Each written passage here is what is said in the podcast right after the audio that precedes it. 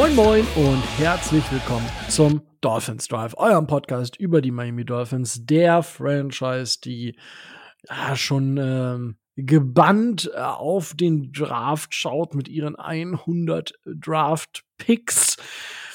Es gehen natürlich wieder sämtliche Gerüchte rum, hoch und runter, links und rechts, äh, was die Dolphins machen und wen sie verpflichten und wen sie draften und so weiter und so fort.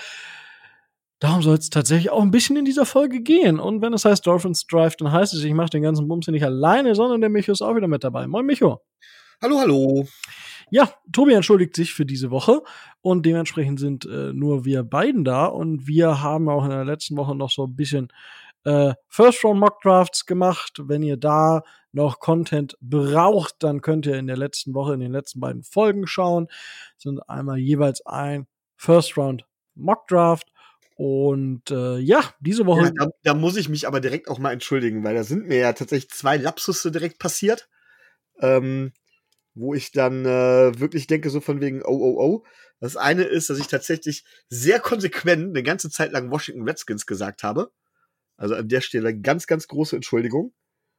Und ähm, tatsächlich, äh, dass mir der Name von Laramie Tunzel nicht mehr eingefallen ist. Und das ist wirklich mega peinlich. Entschuldige ich mich bei allen. Äh, ich hatte überlegt, ob ich es rausschneide und neu aufnehme, aber ich habe gedacht, lassen wir es drin, damit auch jeder merkt, wie verpeilt ich wirklich bin. Ja, Namen sind Schall und Rauch, aber ja. das eine sollte man dann vielleicht doch ähm, auf dem Schirm haben. Ähm, ja, nichtsdestotrotz ändert das ja nicht die, die äh, allgemeine Qualität des Mock Drafts. Ähm, ja, also das könnt ihr euch geben. Wie gesagt, diese Woche geht's um die Dolphins und was für die Dolphins so möglich ist und was aktuell so in den Smoke Screens geschrieben wird, weil es geht ja hoch und runter und hast du nicht gesehen. Wild auf jeden Fall wieder. Und äh, ich sag mal so, als ich, wenn ich jetzt die, die Drafts so durch den, mir durch den Kopf gehen lasse, ich meine, das ist ja jetzt auch schon unser dritter, den wir begleiten. Unser vierter? Nee. Das ist der vierte Fanclub Mock Draft. Nein. Wir sind, doch. Im, wir sind doch 2019 angefangen. Das ist unser dritter Fanclub, unser vierter Fanclub Mock Draft. Hä? Nein. Doch. Boah, wetten? Ja. Wir sind im Juli 2019 angefangen. Ich weiß es sehr genau, es ist unser vierter. Stimmt. Wenn wir 2019 angefangen sind, 2020, 21, 22, 23. Stimmt. Ja, simple Mathematik. Äh, sollte man beherrschen, ja. wow. Ähm, ja, es ist tatsächlich unser vier. Warte mal. Gewonnen, gewonnen, gewonnen. Wow. Warte mal. Warte mal, 2000. Nee, dann egal. Ähm, bevor ich jetzt hier weiter wild irgendwas hin und her äh, schiebe, ähm, ja, es ist tatsächlich unser vierter Fanclub Mock Draft, der natürlich nächste Woche dann wieder rauskommt. Ähm, Design haben wir, glaube ich, jetzt auch schon so ungefähr ähm, für die Bilder. Und ja, äh, das ist äh, auf jeden Fall eine, eine krasse Nummer. Aber was ich gerade sagen wollte, das ist das eine Coole, worauf wir euch noch fragen können. Das andere, was ich sagen wollte, ist äh, in der Berichterstattung, wenn ich jetzt die letzten beiden Drafts und davor die Drafts mir, mir anschaue und das mir durch den, äh, durch den Kopf gehen lasse, ähm, das ist schon einfach eine, eine ganz andere Hausnummer, weil auch gar nicht so viel rund um die Dolphins, äh, selbst in Dolphins relevanten äh, News-Seiten, gar nicht so viel geschrieben wird. Man, ähm, man, muss überlegen, wir hatten damals, ich glaube, als wir angefangen haben, in unserem ersten Draft hatten wir genau einen Pick ich muss gerade überlegen, wen wir damals sogar äh, geholt haben in unserem ersten Draft, den wir begleitet haben. Ich weiß es gar nicht mehr. Aber dann direkt der zweite Draft, da hatten wir drei Picks. Und seitdem haben wir keinen Pick in der ersten Runde mehr gehabt. Ähm, nee, das ist nicht richtig. Nicht? Warte mal. Im ersten, Im ersten Jahr hatten wir einen Pick. Und ähm, da haben wir geholt, Christian Wilkins haben wir letztendlich geholt. Das war in unserem ersten Draft. Warte, echt? 2020 war dann Tour, Austin Jackson Noah. 2021 war Jalen Waddle. Ach so, doch, Waddle, klar. Ach Gott, ja, stimmt, du hast recht. Entschuldigung, ich bin schon wieder. Ich halte jetzt den Mund.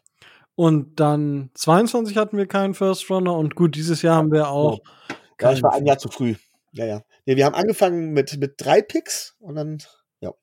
Ja, 1, 3, 1, 0, 0. Ja. Und. Also vier Picks in vier Jahren. Vier First Round Picks in vier Jahren. Ist doch ganz normal. Ich weiß gar nicht, was wir, was wir da sagen wollen. Hervorragend. Ähm, ja, äh, wenn wir in die News äh, reingehen, dann haben die Dolphins einen Spieler ähm, gedraftet, ähm, wo ich erst dachte, so. Äh, Drafted? Ach, unter Vertrag genommen. Okay. Wow. Entschuldigung. Jetzt war hier, weißt du, bist du so im Draft-Fieber drin, da draftest du auch Free Agents, gar kein Problem. Ähm, aber der Kollege ähm, war mir unter anderem, ich habe nur das Video gesehen, wo er dann dieses Jersey von Tour ausgepackt hat und dann war, dachte ich, ja, okay, äh, Robbie Anderson spielt jetzt bei uns und dann war über Chosen, Chosen. Ich so, hä, hat er jetzt einen absolut weirden Spitznamen und heißt jetzt irgendwie The Chosen One oder so? Ich meine, es wäre nicht der erste Wide Receiver in der NFL, der irgendwann an Selbstüberschätzung leidet. Ähm, gut, dass er sich das jetzt nicht leisten kann nach den letzten Jahren, das äh, ist, denke ich, auch klar. Aber es handelt sich um Robbie Anderson, der letztes Jahr zweimal seinen Namen geändert hat. Oder dreimal sogar. Oder er hatte drei verschiedene Vornamen letztes Jahr. Er hatte letztes Jahr dafür, ich glaube, einen Touchdown oder so. Ja, einen Touchdown hat er letztes Jahr. Ja, ein Touchdown, drei verschiedene Namen kann man mal machen, ist nicht die beste Statistik. Zwei verschiedene Teams, oder? Hm? Oder drei? Zwei oder zwei, zwei verschiedene Teams? Zwei. Er hat letzte Saison für Carolina gespielt und für Arizona. Er ist ja von den Jets weg, um von Sam Darnold wegzukommen und danach haben die Panthers dann Sam Darnold geholt. Ja. Das ist, das ist richtig. Dementsprechend hätte er jetzt eigentlich auch zu den 49ers gehen müssen, ne? Durchaus möglich, ja. Aber die, die hatten wahrscheinlich genug äh, Wide Receiver im Gegensatz zu uns. Ja, ich, ich, na gut, ich sag mal, ein paar Wide Receiver haben wir auch.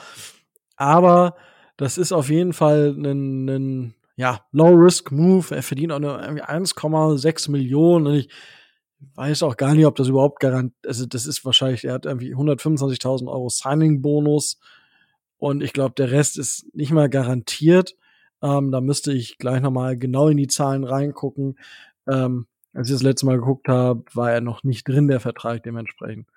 Ähm, aber ja, Micho, was sagst du zu dieser Ver ähm, ähm, Also es ist, es ist tatsächlich ein No-Risk-Move. Ich bin trotzdem so ein bisschen ja, zwiegespalten.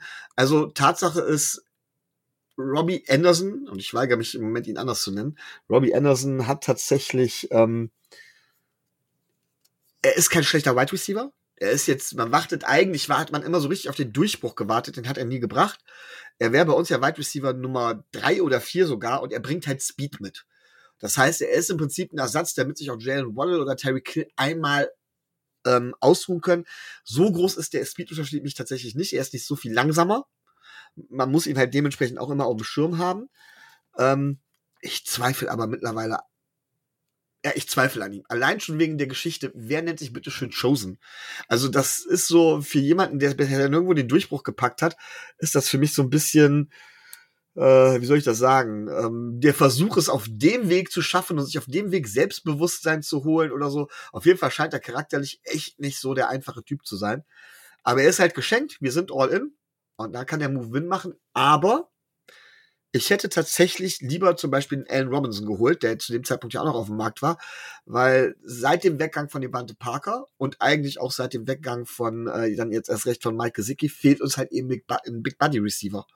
Einen, einer, der Contested Catches gewinnen, gut gewinnen kann. Wir haben viel Speed und das ist auch fantastisch so und Speed Kills, alles gut. Aber ich hätte gerne tatsächlich in der Beziehung so eine Art Ausweichnotsituation. Ein Spieler, der halt eben das auch, der das gut können kann, der da genau dieses Profil halt eben erfüllt. Und das fehlt uns halt noch. Und da wäre ein anderer Receiver vielleicht besser gewesen. Aber wie du schon gesagt hast, für das Geld no risk. Und von daher, warum nicht? Ja, also ich sag mal, er hatte 2017, also in seinem zweiten Jahr, war er schon wo man dachte, okay, jetzt hat er vielleicht es geschafft, weil da hatte er tatsächlich sieben Touchdowns, fast 1000 Yards. 2020 bei seinem ersten Jahr bei den Panthers hat er dann ja tatsächlich auch die 1000 Yards geschafft. Ja, also da war schon, war schon was möglich, aber er ist natürlich nicht mehr der Spieler, der er mal war, auch von der Geschwindigkeit her.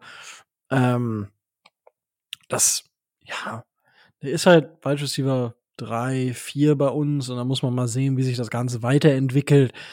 Aber es ist halt ein, ähm, für die Tiefe eine Verpflichtung und ich habe den Vertrag äh, mir angeschaut, an, mir angesehen.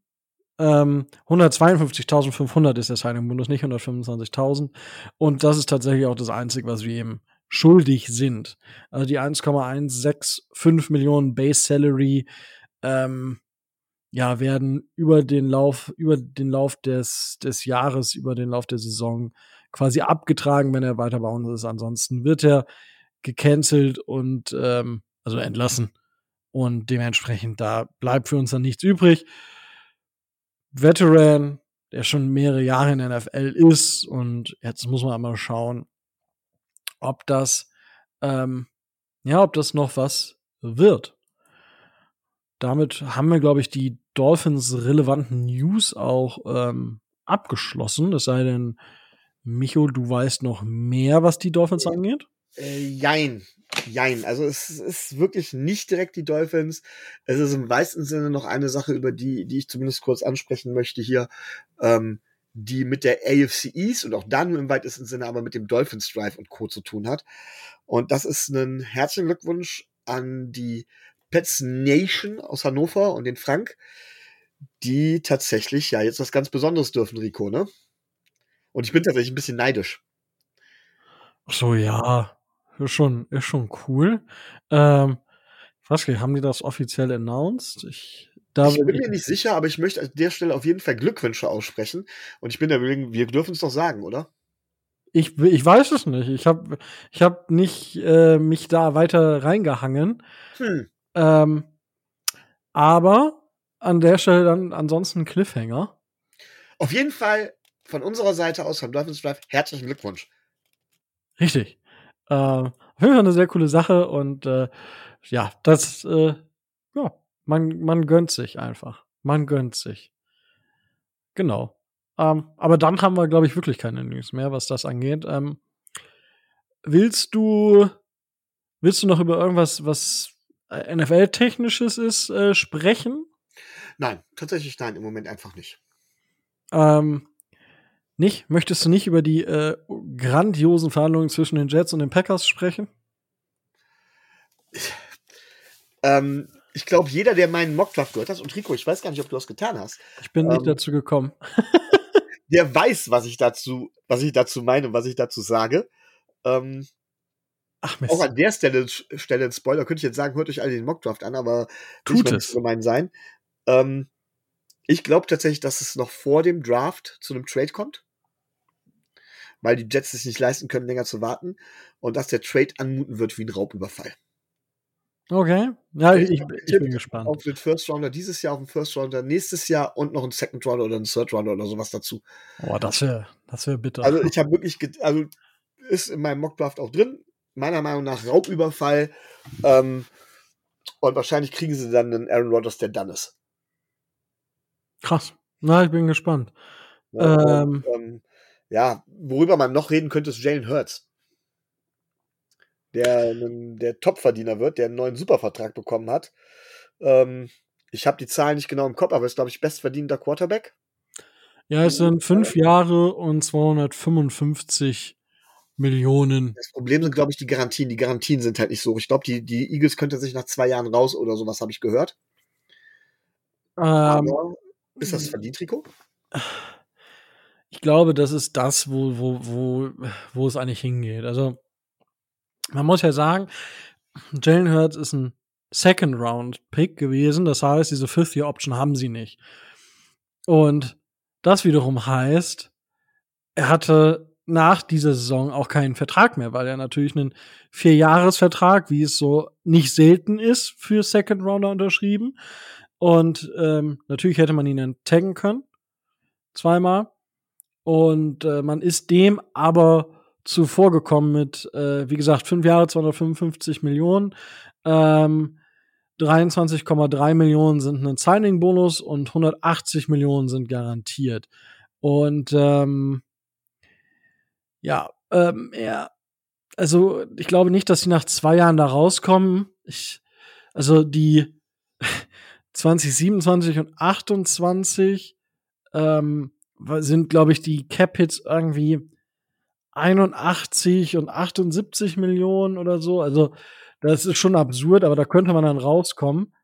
Ähm, ist halt die Frage, was, ähm, was mit Jalen Hurts dann, dann ist. Aber man hat auf jeden Fall noch ein Void hier. Also Jalen Hurts steht für eine längere Zeit ähm, tatsächlich in den Büchern. Ähm, und ähm, für mich insgesamt ein, ähm, ein bisschen zu teuer. Also, er hat jetzt halt ein Jahr gezeigt. Er hatte die vielleicht beste O-Line der Liga vor sich. Er hatte Devonta Smith. Er hat ähm, äh, AJ Brown. Er hat, und ich jetzt überlege ich die ganze Zeit, wie der, wie der Tight End noch hat. Er hat einfach auch einen sehr, sehr guten Supporting Cast gehabt. Und das ist halt wirklich das Problem, was ich sehe. Dieser Supporting Cast, der wird nicht mehr möglich sein, wenn diese großen Cap-Hits irgendwann zum Tragen kommen. Und dann muss man ihm verlängern und dann muss man ihm weiß ich nicht was zahlen. Aber ich denke, das sind die Verträge, wo die NFL hintendieren wird. Ich glaube auch, dass nach der nächsten, nach der kommenden Saison ähm, Patrick Mahomes einen Upgrade auf seinen Vertrag bekommt. Der wird nicht viel länger auf diesem Vertrag spielen, den er aktuell unterschrieben hat. Nichtsdestotrotz ist es einer der genialsten Deals, ähm, die ähm, so von Teamseite gemacht wurden von, von Patrick Mahomes. Und er verdient ja auch nicht wenig Geld, das muss man ja auch sagen. Aber insgesamt ist das halt, ähm, ja, für mich schwierig, weil ich ich habe auch noch äh, ich habe noch vor irgendwann vielleicht noch mal was zu schreiben ähm, zum Thema ähm, Tour, weil wir werden ja nächste Saison oder nächste Offseason genau dieses gleiche Problem haben. So und jetzt lass mal diese Saison super erfolgreich sein und wir kommen ins AFC Championship Game oder sogar in den Super Bowl oder wir gewinnen den Super Bowl sogar. Kann ja alles passieren. Und dann ist die Frage, wie viel, wie viel Geld kann man Tour zahlen? Weil wir sind so gut, weil der Supporting Cast so gut ist. Tour macht sein Ding super. Gar keine Frage. Für das, was wir von ihm verlangen, macht er das verdammt gut. Aber das Problem ist, er will aber, also natürlich will jeder nach, nach Leistung bezahlt werden, aber jetzt gemessen an einem Justin Herbert, an einem Joe Burrow, an einem Patrick Mahomes und Co., also an, an dieser wirklichen Elite, wie ich diese drei Spieler, die ich jetzt genannt habe, bezeichnen würde. Und Trevor Lawrence sehe ich da auch drüber. Ähm, so kannst du Tour nicht bezahlen, selbst wenn die den Super Bowl holen, weil ohne, ohne einen Tyreek Hill, ohne einen Jalen Waddle sieht das bei uns halt auch ganz anders aus. Und das ist halt wirklich so das Thema, wo ich mir dann, die nächsten zwei Jahre ist das, glaube ich, noch gar kein Problem. Ich glaube, das dritte Jahr ist auch noch gar kein Problem. Wirklich die Jahre vier und fünf bei den Eagles. Man hat da jetzt ein Fenster geschaffen und danach keine Ahnung, wie sich das ausgehen soll.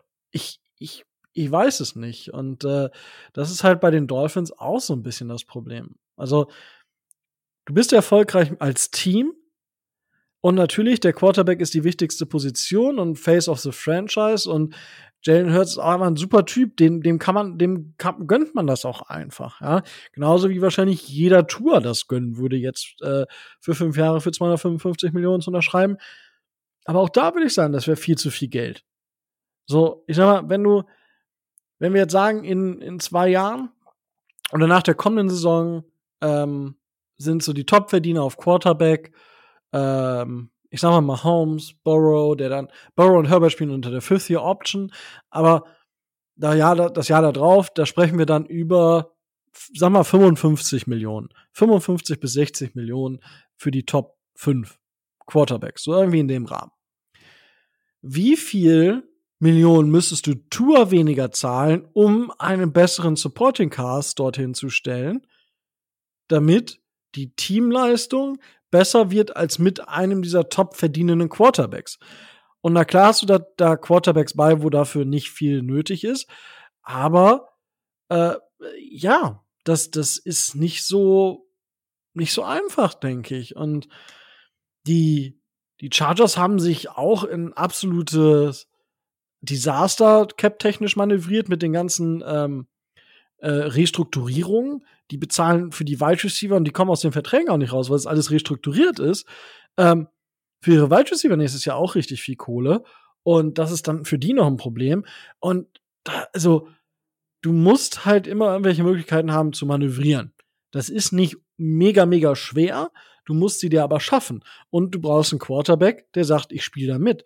Und keine Ahnung. Ich weiß nicht, würde Tour für 35 Millionen unterschreiben oder für 40, damit du noch einen Spieler für, oder zwei Spieler für 10 und 5 oder einen Spieler für 15 Millionen dir noch leisten kannst.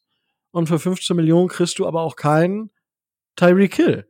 Das muss man sich auch im Klaren sein. Den kriegst du dann für 20 oder so. Dafür müsste Tour dann halt noch mal Geld beiseite legen. Oder wie schaffst du es sonst, äh, den Supporting Cast aufrechtzuerhalten?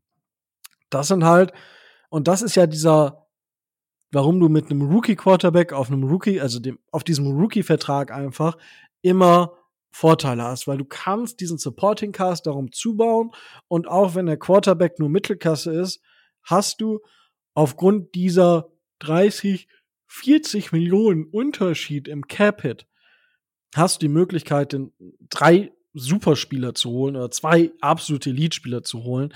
Und ähm, ja, das ist halt dann wirklich so das Thema. Ähm, jetzt habe ich ein bisschen viel geredet und auch ein bisschen weiter ausgeholt, Micho. Ähm, wie siehst du das Ganze denn? Alles gut. Ähm, es ist ja die Diskussion, die sich bei Tour ja um die ganze Zeit trägt. Und ich habe damals schon gesagt, so ein bisschen, als wir diese Tour-Watch gemacht haben, da warst du, glaube ich, gar nicht bei, ne? Ich weiß es schon gar nicht mehr. Ähm, dass ich gesagt habe, von wegen, ich finde dieses Argument mit dem Supporting Cast unfair so gut wie jeder Quarterback braucht einen entsprechenden Supporting Cast. Und ich nehme jetzt als Beispiel tatsächlich Aaron Rodgers, der ja eine ganze Zeit lang tatsächlich der beste Quarterback, den da war, auch wenn ich glaube, dass er mittlerweile da mehr von seinem Namen lebt. Ähm, sage ich ganz klar von wegen, ohne Supporting Cast kann der Quarter, ohne guten Supporting Cast kann der Quarterback noch so gut sein. So, deswegen finde ich das Argument relativ unfair zu sagen von wegen, ja, nur wegen dem Supporting Cast, weil ich glaube, ich habe lieber einen durchschnittlichen Quarterback mit gutem Supporting Cast, mit dem kann ich einen Super Bowl holen, während ich mit einem Spitzen Quarterback ohne Supporting Cast im Regelfall schlechtere Chancen habe, in meiner Meinung. Ne, das ist meine Meinung, da kann ich bestimmt auch jetzt jede Menge Hate für herkriegen, aber deswegen finde ich das Argument mit dem Supporting Cast nicht ganz so gut. Aber tatsächlich finde ich den Vertrag für Jalen Hurts deutlich zu viel. Ähm, ich mag Jalen Hurts. Und wer vielleicht mal in unsere Frühwerke reinhören möchte, da gibt's eine Folge, die ist relativ am Anfang. Da sprechen du und ich, Rico, wir sprechen über College und wir sprechen über die, über die Player to Watch und über die Quarterbacks to Watch. Damals im College. Das ist, glaube ich, eine unserer ersten sieben, acht, neun Folgen oder irgendwie sowas sogar. Und ähm, damals habe ich schon gesagt, von wegen, vergesst mir bitte Jalen Hurts nicht. Er ist von Tua angeblich verdrängt worden, aber das hatte nicht unbedingt Leistungsgründe bei Jalen Hurts. Also ich halte durchaus was von Jalen Hurts. Aber Jalen Hurts ist von seinem Skillset her für mich trotzdem jetzt kein Franchise-Quarterback. Ähm, er hat sich gesteigert, das muss man ganz klar sehen. Und wahrscheinlich sehen sie im Training bei ihm noch mehr Potenzial. Das glaube ich durchaus. Ich habe allerdings die Zweifel, dass er es in der aktuellen Situation der Eagles auf Dauer so wird abrufen können. Ich glaube tatsächlich, dass die Eagles gerade durch den Aderlassen der Defense zum Beispiel äh, mehr unter Zugzwang geraten werden, dass sie offensiv dann vielleicht gar nicht so, also viel mehr punkten müssen. Jalen Hurts wird weniger laufen können. Das ist nun mal sein Stil da bin ich ja auch nicht so der Fan von. Aber ähm, ich glaube tatsächlich, dass trotz des Supporting Cast die Eagles da in große, große Schwierigkeiten kommen. So, und dann werden sie irgendwann ein Rebuild machen müssen. Sie machen das eigentlich immer recht gut. Sie werden, sie werden ein Rebuild starten müssen. Aber ob in der Zeit Jalen Hurts der richtige Quarterback ist, ist die Frage. Also ich sehe tatsächlich auch mit diesem Vertrag die Eagles in den nächsten drei, vier Jahren, auch in einer schwachen AFC, nicht, äh, NFC, Entschuldigung, in einer schwachen NFC nicht unbedingt ähm, als Contender, als Super Bowl-Contender mehr. Ich glaube, dass der Kader da zu großen Adalas hat, dass sie erst umbauen müssen. Und dieser Rebuild wird halt durch diesen Monstervertrag komplett erschwert. Und deswegen halte ich das ganz schlicht und ergreifend für einen Fehler. Clever wäre es gewesen zu sagen, Jalen Hurts, wir halten Jalen Hurts jetzt noch ein Jahr mit dem Franchise Tag, dann sehen wir auch, wie er mit was anderem zu, klarkommt. Wahrscheinlich wird er dann auch nicht so gut spielen, das heißt, der Vertrag wird danach günstiger und dann gibt man ihm einen zwei- oder drei Jahresvertrag, um das Team wieder neu aufzubauen. Und dann kann man sich immer noch entscheiden, so, und jetzt kriegst du einen großen Vertrag. Ich glaube, das wäre der clevere Weg gewesen, aber sie sehen in Jalen Hurts anscheinend was komplett anderes als ich. Ähm, was deutlich besseres. Ja, und deswegen haben sie diesen Move gemacht. Ich glaube aber auch nicht, dass Jalen Hurts so einen riesen Markt gehabt hätte. Muss man ja auch sehen. So. Ja, vor allem ist ja auch die Frage, was macht das jetzt mit Lamar Jackson zum Beispiel? Das ist ja auch schon ein bisschen absurd. Ähm, Der hat sich ja komplett verpokert. Ja, keine Ahnung. Also da bin ich, da bin ich eh gespannt, was da jetzt passiert. Aber kurz zu Jalen Hurts nochmal, weil Over the Cap und ähm, ähm, Spotrack ja inzwischen auch Market Values berechnen, wenn man das so nennen möchte. Ähm, also ja, sie berechnen sie irgendwie. Ich weiß nicht genau wie, aber ähm, ähm, Spotrack hätte einen Siebenjahresvertrag für 304 Millionen vorgeschlagen, mit 43,5 Millionen im Durchschnitt. Ähm, Over the Cap sieht ihn bei um 40 Millionen ähm, Valuation. Und ähm, das ist, was Jalen Hurts angeht. Ich habe bei Tour gerade geguckt. Ich finde die Over-the-Cap-Valuation irgendwo bei 20 bis 25 Millionen bei Tour. Das finde ich so ein bisschen merkwürdig. Ähm, Disrespect. Das ist, ja, keine Ahnung. Also vor allem ähm, war Jalen Hurts ist halt recht konstant und spielt halt so im 30 bis 40er, hat so ein, zwei Ausreißer bis so 45 Millionen, weil die valuieren jedes Spiel. Tour hat halt inkonstanter gespielt. Ähm, wir alle wissen, warum in manchen Spielen, hatte aber durchaus Spiele dabei, ein, ein Spiel auf jeden Fall auch über 50 Millionen in der Valuation. Aber over the cap ähm, würde ich da jetzt nicht zu Rate ziehen. Ähm, äh, Sportrack hat da schon eine etwas realistischere Zahl, die sagen nun 5 Millionen, 221 Millionen, das wären 44,2 Millionen. Ähm, das wäre so, was die aktuell ähm, ja mit linearer Regression und die Verträge von Hertz, Mary Watson, Alan Prescott so ein bisschen mit eingepreist, weil das Alter, was sie gesigned haben und so weiter und so fort, da auch eine äh, Rolle spielt. Der, der, der kalkulierte Marktwert von Tour liegt aber bei circa 40,6 Millionen ähm, pro Jahr. So, das kann man jetzt äh, positiv sehen, das kann man negativ sehen. Würdest du Tour für 40 Millionen im Jahr äh, unterschreiben lassen, Micho? Oh, schwierige Frage, weil die Quarterback-Preise steigen ja immer mehr. Ähm, vor zehn Jahren hätte ich gesagt, nein. Ja, gut, Nein, also die Quarterback-Preise steigen ja jedes Jahr. Das muss man ja auch ganz klar sagen. Und was vor, ähm, ich weiß noch, dass wir bei Ryan Tannehill darüber diskutiert haben, der hat einen Vertrag irgendwas mit 25 Millionen damals gehabt. Da hieß es, oh mein Gott, was für ein Wahnsinn. Da würden wir uns heute drüber kaputt lachen. Ähm, deswegen, also über 30 muss man definitiv rechnen für einen Starting Quarterback. Ähm, 40 Millionen ja, ist wirklich die Frage. Ähm, das Problem ist, ich sehe halt so ähnlich wie bei den Eagles, ich sehe uns halt maximal die nächsten beiden Jahre noch im Fenster. Und danach wird ein Monstervertrag. Wahrscheinlich schwer, so ein Team aufzubauen. Was ich tun würde, wenn wir dann überzeugt sind, dass es wirklich Tour, und du weißt, ich bin davon nicht überzeugt. Aber wenn wir davon überzeugt sind, dass es Tour ist und dass wir mit Tour dementsprechend auch weitermachen wollen, dann würde ich ihm wahrscheinlich einen langfristigen Vertrag geben, meinetwegen auch mit den 40 Millionen vielleicht sogar ein bisschen mehr, aber vor allen Dingen mit den Garantien äh, und auch mit den mit den mit den normalen ähm, mit den normalen Bezügen stark frontloaded, so dass wir hinten raus im Prinzip Teamoptionen haben oder dass wir hinten raus sagen können, okay, da verdient Tour weniger, weil wir brauchen danach irgendwie zwei drei Jahre, um wieder auf die Füße zu kommen, um dann quasi wieder Capspace frei zu haben Weil tatsächlich sehe ich das so ähnlich wie du es gesagt hast, du brauchst halt bei Touren einen Supporting Cast, den musst du bezahlen. Also zahl früh, zahl frontloaded, steck ein, zwei Jahre ein, wo es nicht so gut läuft, komm über den Draft und hab dann wieder Cap Space, um deine Talente zu halten. Das wäre so die Strategie, die ich dann gehen würde. Und wenn du das so machst, kannst du Tour auch über 40 zahlen. Allerdings wirst du dann in den ersten Jahren sogar tiefer in die Tasche greifen. Im Schnitt. Dafür später in den Jahren weniger. Ja, da bin ich gespannt, ähm, wie man den Vertrag dann ausgestaltet. Aber ja, du hast ähm, dort definitiv ähm, ja recht, was was was das angeht. Ähm, und da müssen wir einfach mal schauen. Ähm, ja, dann haben wir das Thema abgehakt. Ähm, ich habe schon ähm, über Smoke Screens gesprochen. Da können wir vielleicht nach dem, nach unseren Mock Draft so ein bisschen ähm, drüber sprechen, weil dann würde ich sagen, die machen wir erst und dann sprechen wir über so ein paar Gerüchte, die, die interessant sind auf jeden Fall. Aber da die, aktuell darf man den General Managers eigentlich nichts glauben, oder Micho? Äh, doch, doch, die sind voll glaubwürdig und die sagen vorher schon, was sie ganz genau möchten, damit jeder sich auch darauf einstellen kann, natürlich. Okay. Entschuldigung, ähm, ich hatte dann wohl was verwechselt. Das ist, glaube ich, die größte Shitshow. Also äh, wirklich wollen, ja. merkst du halt tatsächlich, klar, wen sie in der Free Agency verpflichten und merkst du vor allen Dingen, wen sie im Draft picken. Punkt. Und alles, was bis dahin kommt, ist äh, ja, ja, kannst du glauben, kannst du nicht glauben, kann Double Fake sein. Also von daher gibt man gibt mal nichts drauf, selbst was man aus den Franchises hört, was man über die Medien hört.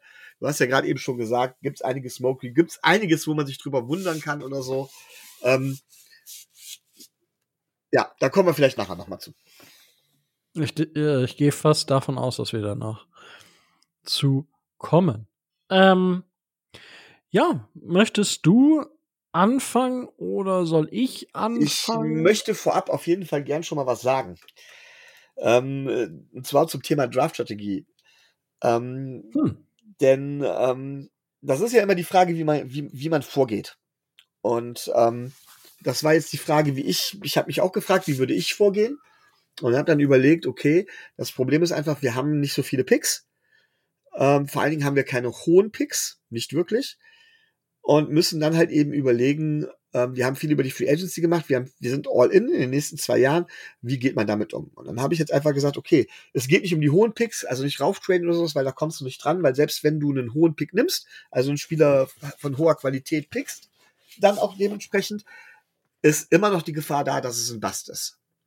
Und deswegen bin ich grundsätzlich hingegangen, habe gesagt, okay, wir haben es, was eigentlich in meiner eigentlichen Taktik widerspricht, wir haben es über die Free Agency geregelt, wir haben wenig Lücken. Normalerweise solltest du, äh, solltest du ja in den Draft mit, mit, mit keinen Lücken gehen. Ein paar Lücken haben wir. Aber ich habe gesagt, trotz allem fahren wir dann jetzt am besten die Strategie Best Player Available und maximieren unsere Chancen, indem wir so oft wie es nur irgendwie geht, Picks einfach sammeln und viel auf Boom oder Bust äh, Spieler gehen, um da einfach Glückstreffer zu landen. Das ist das die Strategie, die ich vorgehe, um da möglichst noch ein oder vielleicht sogar zwei Spieler, wenn wir mit einem oder zwei Spieler, die High-End-Backups oder potenzielle Starter sind, oder Starter sogar werden, aus dem Draft rauskommen, würde ich den Draft für einen Erfolg halten. Ja, also ein, rein theoretisch reicht mir ein Starter aus diesem Draft. Ja, den kriegst du ja schon in der zweiten Runde. Sollte man. Aber die Garantie ist halt nie da. Ja, aber die, ich sag mal, der Track Record von Chris Greer, was Second Round Picks angeht, der ist ja, ähm, der ist ja erstmal nicht schlecht. Ja, stimmt. Aber das wäre die Taktik, die, mit der ich auf jeden Fall losgehen würde. Ja, ich würde gucken, wenn ich einen Starter bekomme, wenn ich einen zweiten Starter rausbekomme, gerade in den späten Runden, wäre das phänomenal und dafür muss ich meine Chancen da halt maximieren. Ja, das, das ergibt schon Sinn. Ähm, ich bin, also ich, ja, Backtrade vielleicht, wenn genug Spieler auf dem Board sind, die man mag. Da bin ich bei. Ähm, ah, es ist super, super schwierig, das genau einzuschätzen. Ähm, kurz, warum ich gerade oder warum wir gesagt haben, Second Round Picks sind für die Dolphins wichtig. Ähm, letztes Jahr hatten wir keinen. haben wir gleich gemerkt. Äh, 2021 haben wir Jevin Holland, Liam Eckenberg gepickt in der zweiten Runde Ähm, Jalen Phillips war übrigens auch First Round Pick, den haben wir vorhin unterschlagen, Micho. Ähm, ja, böse. Ja, Jevin Holland ist, denke ich, ein sehr, sehr guter Second-Round-Pick. Robert Hunt, denke ich, ist auch ein sehr guter Second-Round-Pick. Raquan Davis ist durchwachsen. Das kann man, denke ich mal, so sagen. Mike Gesicki war ein Second-Round-Pick. Raquan McMillan, der Linebacker, hat auch für uns eine gewisse Zeit gespielt. Das ist, denke ich, in Ordnung gewesen.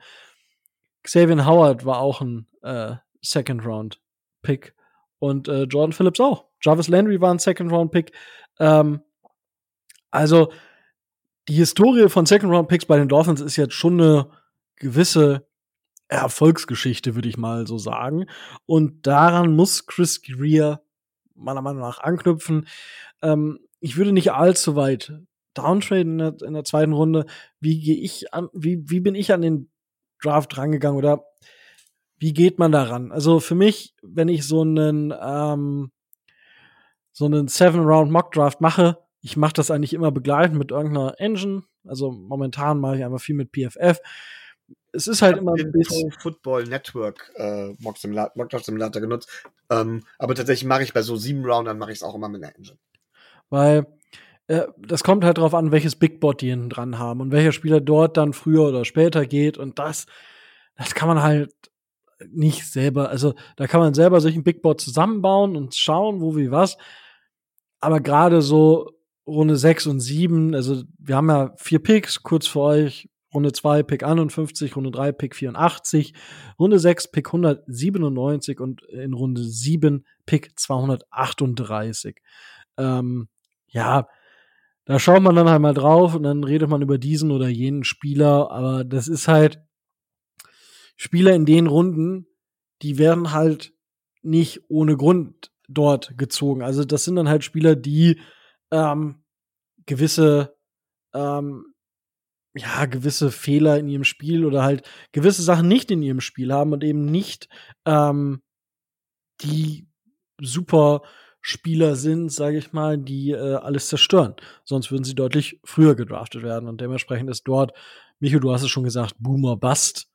Und ähm, ich würde mir schon versprechen, dass wir mit einem Starter rausgehen. Und da sehe ich auch die Möglichkeiten, dass wir dort mit einem Starter rausgehen, auch wenn ich es wild finde, wie manche Spieler gesehen werden bei, von manchen Leuten. Und man muss halt auch eins sagen, wenn man jetzt einen Spieler mag und es braucht bei einem Spieler nur ein Team, was den hoch hat, und dann wird er hoch gedraftet, weil dieses Team sich vielleicht auch denkt, du kriegst nie alle Informationen über die anderen Teams. Die kriegst du nicht. Du weißt nicht, wie Spieler XY bei den anderen Teams auf dem Board aussieht. Und es braucht nur ein Team, was einen Spieler höher hat als der Konsens, weil die denken, wir sind eins von 32 Teams, vielleicht hat das ein anderes auch noch. Ähm, und dementsprechend picken wir den vielleicht deutlich höher, als er eigentlich geht. Und dementsprechend, ähm, ja, das nur nochmal zur Erinnerung. Also finde ich immer so ein bisschen mh, hm, spannend, weil das ja, kann halt dazu führen, dass manche Spieler, die man selber sagt, ah, die fallen bis uns, bis zu uns, das muss so, das kann sein, das muss aber nicht so sein. Das nur noch mal zur Erklärung, Micho. Ja, vielleicht auch zur Erklärung, wie ich vorbegangen bin. Also ich habe gerade gesagt, ich habe es mit der Engine gemacht von Pro Football Network. Und ähm, du hast es gerade eben richtig gesagt. Also wir sind nicht solche Profis, dass wir uns auch wirklich in den späten Runden auskennen oder sowas. Ne? Ähm, das wird tatsächlich schwierig. Und ich habe dann halt immer, ich habe dann halt immer Folgendes gemacht. Ich habe mir angeguckt, wenn wir dran sind, ob ich Trade-Angebote hatte. Wenn ich Trade-Angebote hatte, dann ähm, habe ich mir angeguckt, ist ein Spieler auf dem Board, den ich haben möchte. Ähm, den ich vielleicht kenne, wo ich sage von wegen, ja, den will ich unbedingt. Ansonsten, oder zweite Frage war, sagt mir das Trade-Angebot zu? Und dann habe ich eventuell getradet. Und wenn ich nicht getradet habe oder es kein Trade-Angebot gab, dann habe ich mir halt wird dann ja in so einer Engine wird einem immer vorgeschlagen, welche Spieler so die nächsten 20 Spieler oder sowas auf dem Big Board wären. Dann habe ich tatsächlich geguckt, wirklich von, von dem Big Board von oben nach unten, was könnte ich denn im Moment als Lücke, was sehe ich noch, was wir als Dolphins brauchen könnten und habe mir dann tatsächlich Scouting Reports angeguckt.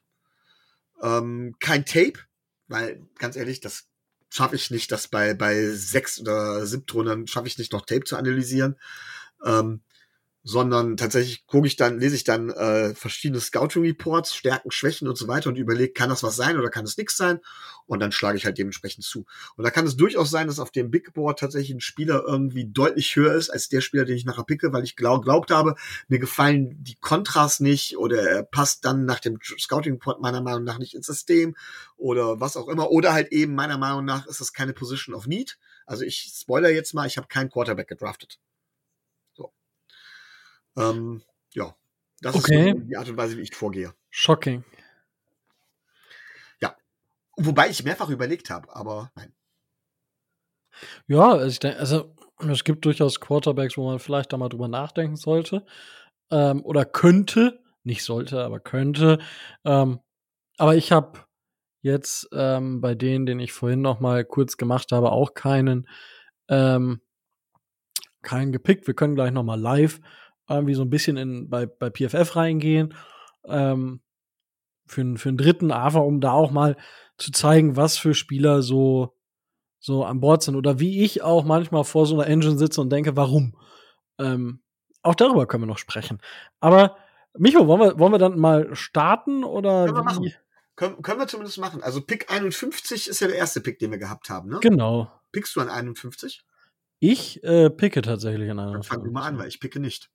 Das hatte ich, äh, Also ich sag's direkt, ich habe ich hab ein Trade-Angebot bekommen.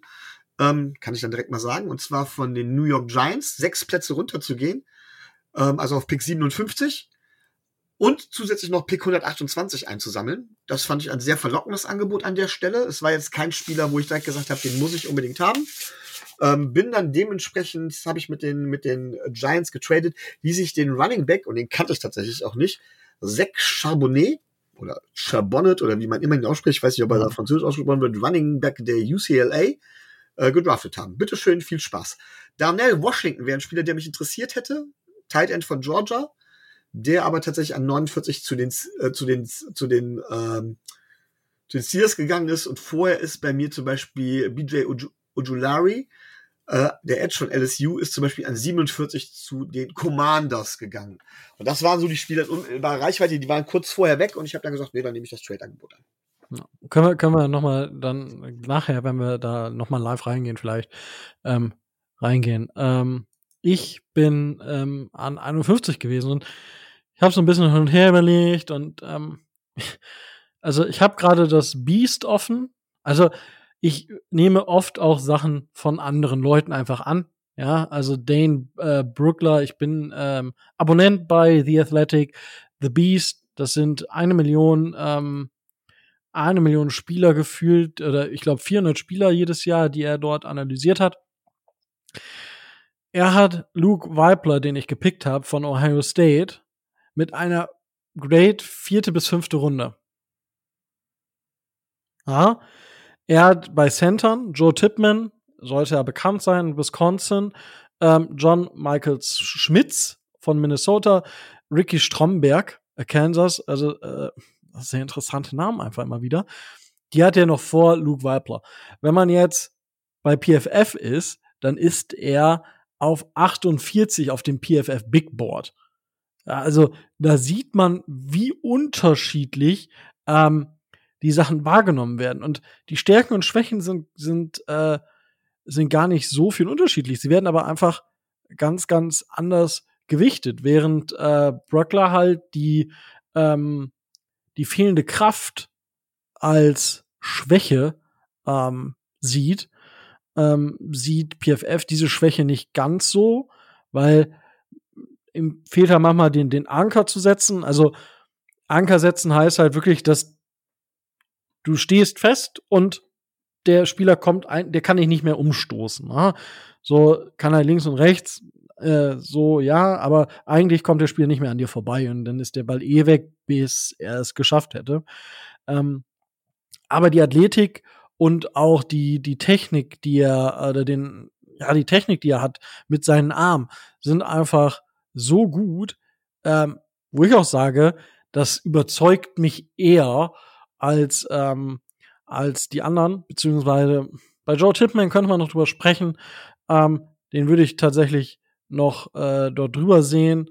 Aber das ist halt, ja, da kann man kann man ein bisschen drüber, drüber streiten.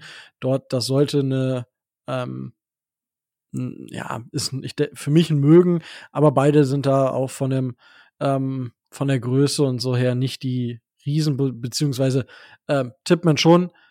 Ähm, Weibler hat halt da Problem, dass, dass er vom Körper auch nicht das typische oder der typische Center ist.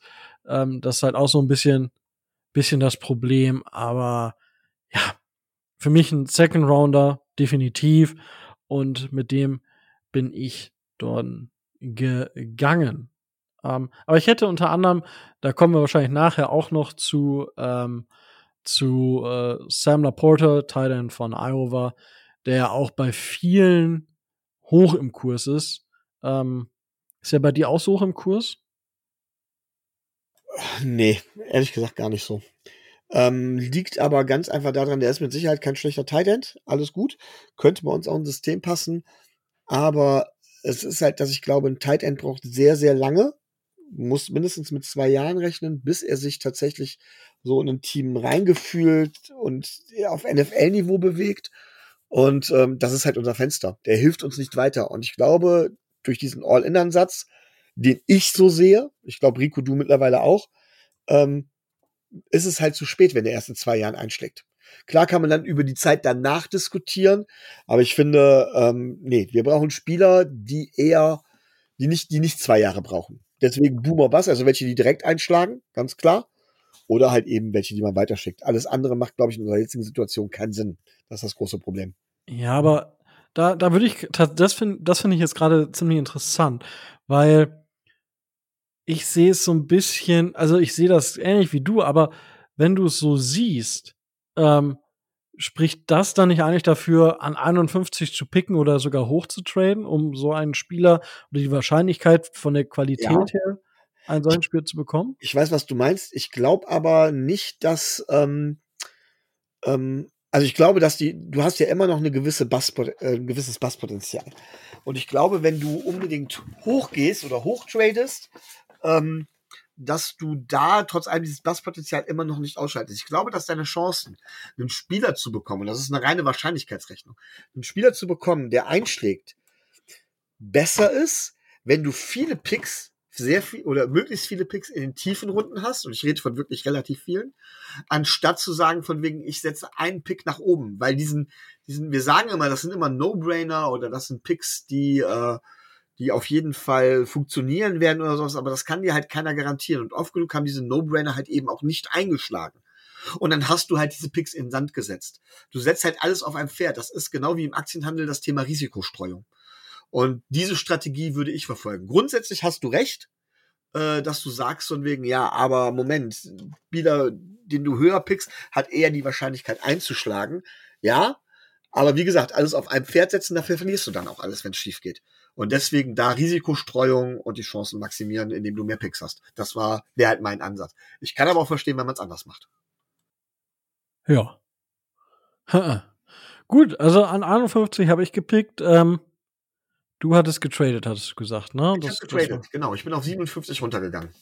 Gut. Und dort hattest, hat, hast du das gerade schon gesagt? Ich bin gerade. Nein. Ich habe nur gesagt, dass ich auf 57 runter bin. Ähm, ja. Weil ich, ich bin nicht hochgegangen von 84. Okay. Das heißt von wegen, das heißt, ich wäre als nächstes dran. Und das ist sehr interessant, was du genannt hast, denn tatsächlich kam ich bei John Michael Schmitz und Joe Tippett sehr ins Überlegen. Und ich hätte dann normalerweise auch gepickt. Und dann bekam ich ein Trade-Angebot, was ich persönlich tatsächlich ziemlich gut fand. Und zwar bekam ich das Angebot von den Washington Commanders für Pick 57, mit dem, dass ich auch eingegangen bin. Die haben dann tatsächlich Joe Tipman dort auch geholt. Und ich habe als äh, gegen, im Gegenzug Pick 97 bekommen. Und jetzt kommt's. Offensive Tackle Charles Leno Jr. Ich weiß nicht, sagt ihr dir was, Rico? Der Name sagt mir jetzt was. Ich müsste das jetzt ist ein aber. Durchschnittlicher Tackle. Relativ viel Erfahrung und das war mir wichtig. 32 Jahre alt, denn ich habe schon mal gesagt, ähm, dass wir und jetzt vergesse ich den Namen schon wieder ich hatte den Namen schon letztens noch im Kopf und habe gedacht, ja, ja klar, Eric Flowers. Äh, wie er damals, als er bei uns war, die, äh, dass er, wie er die äh, O-Line stabilisiert hat aufgrund seiner Erfahrung. Einfach weil er Spielern Halt gegeben hat, Halt geben konnte, ohne selbst so zu brillieren. Und ich glaube, dass ein solider Offensive Tackle Charles Leno Jr. die Position auf Right Tackle dementsprechend schließen könnte, und Robert Hunt nochmal die Sicherheit geben würde und damit unsere komplette O-Line nach vorne bringen würde. Und Joe Tipman ist vielleicht vom Potenzial und langfristig gesehen her der bessere Spieler, vor allen Dingen auch mit Center auf einer Position of Need. Aber ich fand Charles Leno halt, eh, Charles Leno Jr. muss man ja sagen, stattdessen aber so attraktiv zur Stabilisierung der O-Line, dass ich daran nicht vorbeigehen wollte. Das heißt von wegen, ich habe im Grunde genommen Pick 57 gegen, äh, gegen den Offensive Tackle eingetauscht, der wie gesagt kein Spitzentackle ist, aber ein solider Tackle in all den Jahren war und zusätzlich noch Pick 97 eingesammelt. Das war ähm. Und wenn ich nicht Charles Leno angeboten bekommen hätte, hätte ich an 57 tatsächlich Joe Tipman auch gedraftet. Ähm, macht dir das Gedanken, dass Charles Leno in seiner Karriere eigentlich bis auf 14 Snaps ähm, Left Tackle gespielt hat? Ähm, nein, tatsächlich nicht. Ich glaube tatsächlich, dass er da dementsprechend äh, umswitchen kann. Ähm, er wurde sogar teilweise, wenn ich mal gesehen habe, wird, er, wird bei ihm teilweise sogar die Position des Centers noch mitgesehen. Ähm, ich glaube, dass ein Spieler mit der Erfahrung, ich weiß, es ist nicht so einfach, da müsste man tatsächlich den Andi, der ja vorletzte Woche hier war, nochmal fragen, wie es ist mit dem Positionswechsel. Ich glaube aber, dass Charles Leno das hinbekommen würde. Ich traue ihm das zu. Okay, ja, also ich meine, das ist ein Spieler, der in den letzten, seit 2018 immer über 1000 Snaps gespielt hat also eigentlich gar nicht verletzt ist und in den Jahren seit 2016 dann 1011 und dann 988 Snaps, also eigentlich war er wirklich nie verletzt. Und ähm, ja, äh, interessant auf jeden Fall und würde wahrscheinlich die ähm, die äh, Line auf ein etwas besseres Niveau heben. Wobei das Niveau grundsätzlich gar nicht so schlecht war, immer muss ich sagen wir waren zwar nicht gut, aber ja, aber ich sag mal, wir haben klare Schwachstellen. Das macht es vielleicht einfacher, ähm, das Ganze nochmal zu analysieren. Ähm, dann würde ich sagen, ähm, bin ich wieder dran mit dem Pick 84, weil ich bin tatsächlich in diesem, mit, mit den vier Picks, ich habe da nichts trade-mäßig jetzt gemacht. Ähm, und zwar habe ich, ähm, hab da überlegt, so was machst du? Mir hat irgendwie nicht so ganz viel gefallen. Ähm, ich finde aber einen Spieler unheimlich interessant im Draft. Und den hat PFF auch unheimlich hoch. Andere Spieler, andere Analysten haben den eher in Runde 4. Ähm, da haben wir keinen Pick und ich weiß nicht, wie weit er fällt. Ähm, von wem ich spreche, ist Trivius Hodges Tomlinson, Cornerback von der TCU. Ja, also die, das Team, was auch im Championship Game gespielt hat, dort haben sie halt verloren. Aber als TCU erstmal so weit zu kommen, das ist schon, ist schon eine gewaltige Sache. Ähm, Problem ist, dass er halt nicht die typischen, ähm, die typischen Corner-Maße hat. Also er ist äh, einfach ziemlich, ziemlich klein, ähm, gemessen an Cornerbacks. Das ist so ein bisschen das Problem. Also da ist er auch im, im so in zwei, drei Prozent äh, ähm, Perzentil, also bei den unteren. Das ist so ein bisschen ähm, schade. Aber ich, ja, also aufgrund des, ähm, aufgrund dessen, was für ein Athlet er ist und wie er sich gibt, beziehungsweise wie er spielen kann von eben der Athletik hat 2022 die meisten Forced Incompletions gehabt von allen ähm, Cornerbacks ähm, im College Football mit 21. Das ist halt, das ist einfach viel. Ähm, und da, ich glaube, der hat so viel Potenzial und gerade ähm, mit unserem neuen äh, erfahrenen Head Coach, äh, Head Coach, wow, ähm, einfach mal kurz unser Head Coach entlassen, ähm, unseren neuen Defensive Coordinator, er, er muss nicht Press spielen, weil manchmal ist er zu aggressiv, weil er halt recht klein ist. Natürlich, das, deswegen fehlt ihm vielleicht auch ein bisschen das Gewicht. Ja, und deswegen wird er mal rumgeschubst. Deswegen spielt er manchmal überaggressiv und provoziert Flaggen. das ist halt so ein Thema, wo ich mir manchmal Gedanken mache, was so negativ ist. Der, der Frame, habe ich gesagt, auch nicht so. Aber ansonsten, die Anticipation ist super. Ich habe es gesagt, die Forced Incompletions sind, sind stark. Ähm, und dementsprechend ähm, kann er eigentlich fast überall spielen. Ich denke, in der NFL wird er eher im Nickel zu, zu Hause sein. Und wenn er ein bisschen wieder mehr in Zone Coverage spielt oder mehr in Zone Coverage spielen wird, das wird ihm auch zugutekommen, weil er eben aufgrund dieses ähm, dieser ähm, Athletik, also der hat ja, der ist im Top 20 Prozent, was zum Beispiel den 40 Yard Dash angeht. Ja, beim Broad Jump ist er bei den Top 10 Prozent, Vertical Jump Top 15 Prozent. Bench Press ist halt in den unteren 20 Prozent. So, das ist halt, es fehlt ihm an Kraft. Das sieht man. Aber die Geschwindigkeit, die Awareness und auch wie er das Feld bearbeiten kann, sind einfach stark. Und dementsprechend ähm, ist das für mich ein Spieler, der auf Cornerback einfach nochmal eine Ergänzung ist, die ich machen würde aufgrund dessen, wie letztes Jahr unsere Cornerback-Situation war. Und dort der Spieler einfach den Wert für mich auch an 84 hat, ihn dort zu picken und ich da einfach dann Best Player Available gegangen bin. Genau. Kann ich nachvollziehen. Kann Hervorragend. Ich nachvollziehen.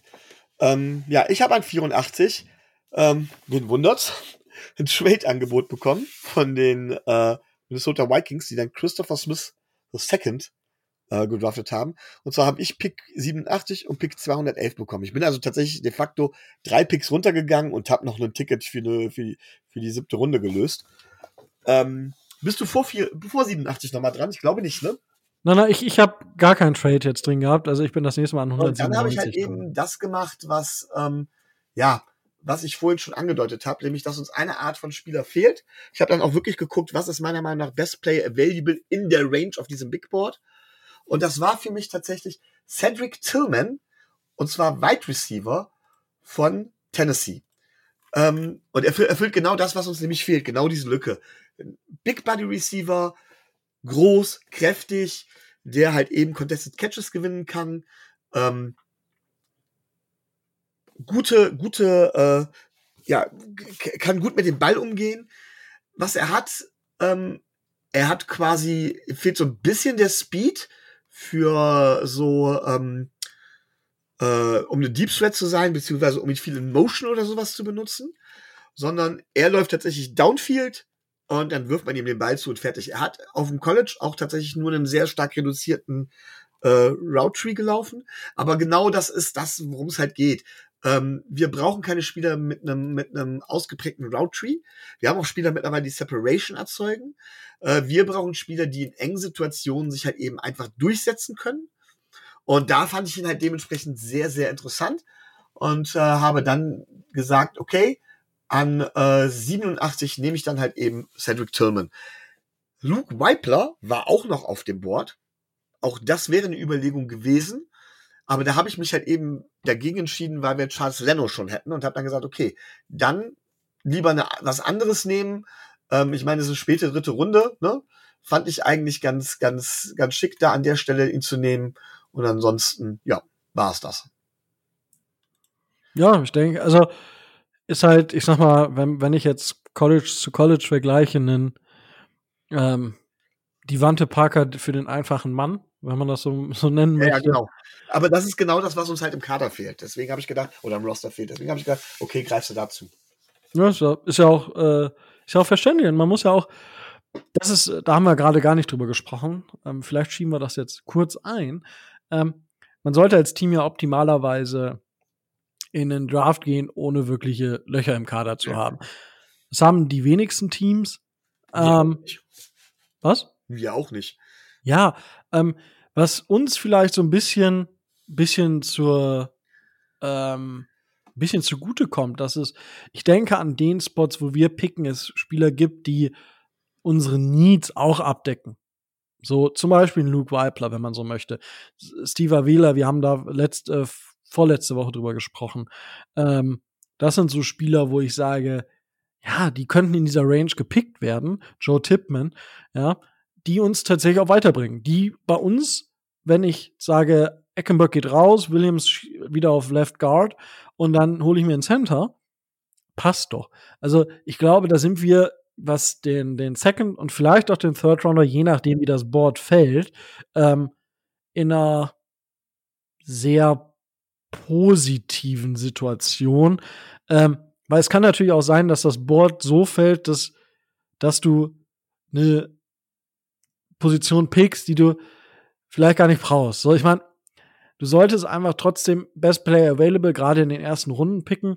Das Problem ist aber halt, wenn du schon einen jungen Starter hast, ich sag mal, stell, stell dir vor, beide Tackles gut besetzt, weil ihr back-to-back -back gut gedraftet habt und ihr habt einfach zwei Starter.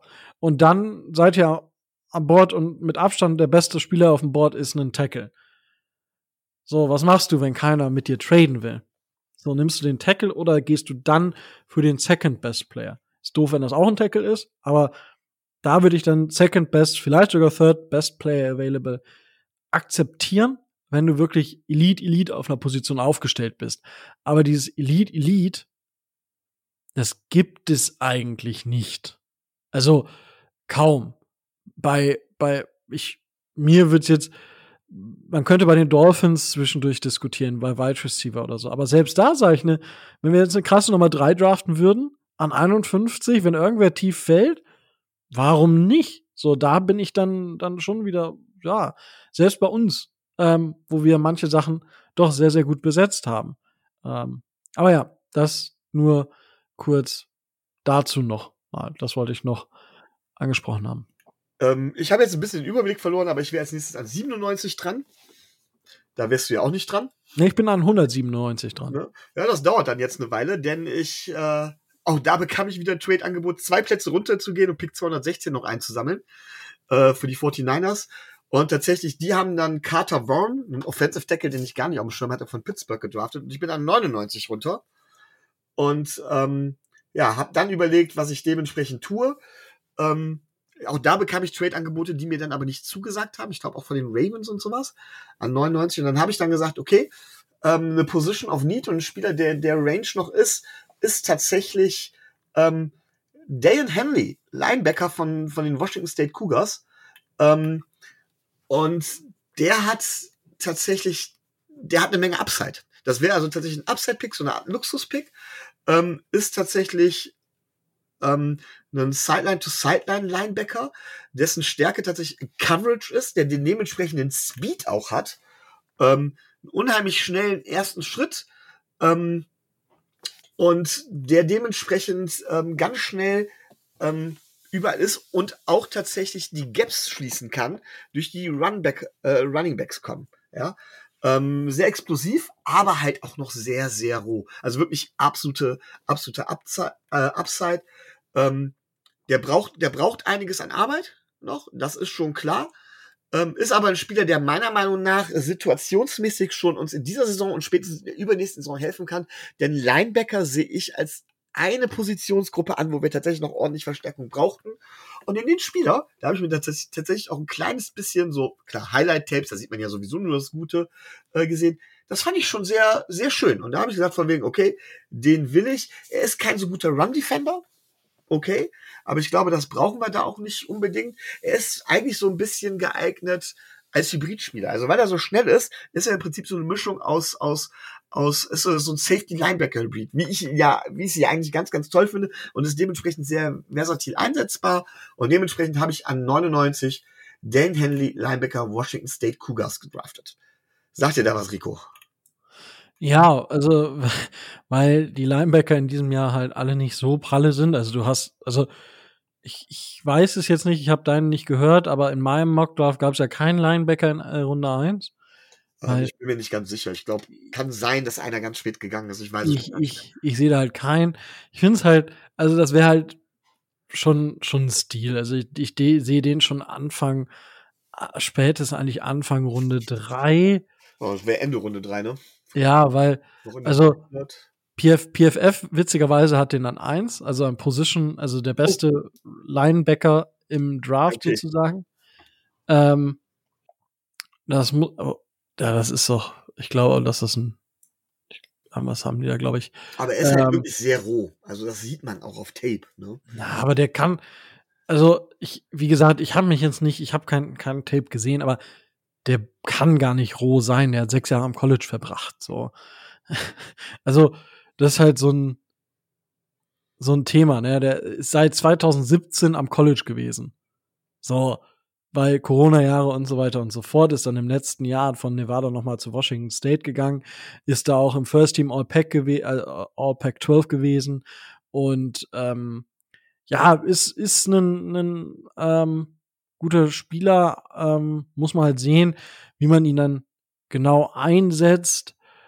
Aber ja, also für mich da definitiv ein Spieler, den ich da auch picken würde und gerade für uns, die ja auf Linebacker noch ein bisschen dünn besetzt sind, wenn man das so mal sagen möchte, ist das definitiv ein, ein Spieler, den wir, den wir dort gebrauchen können. Ja?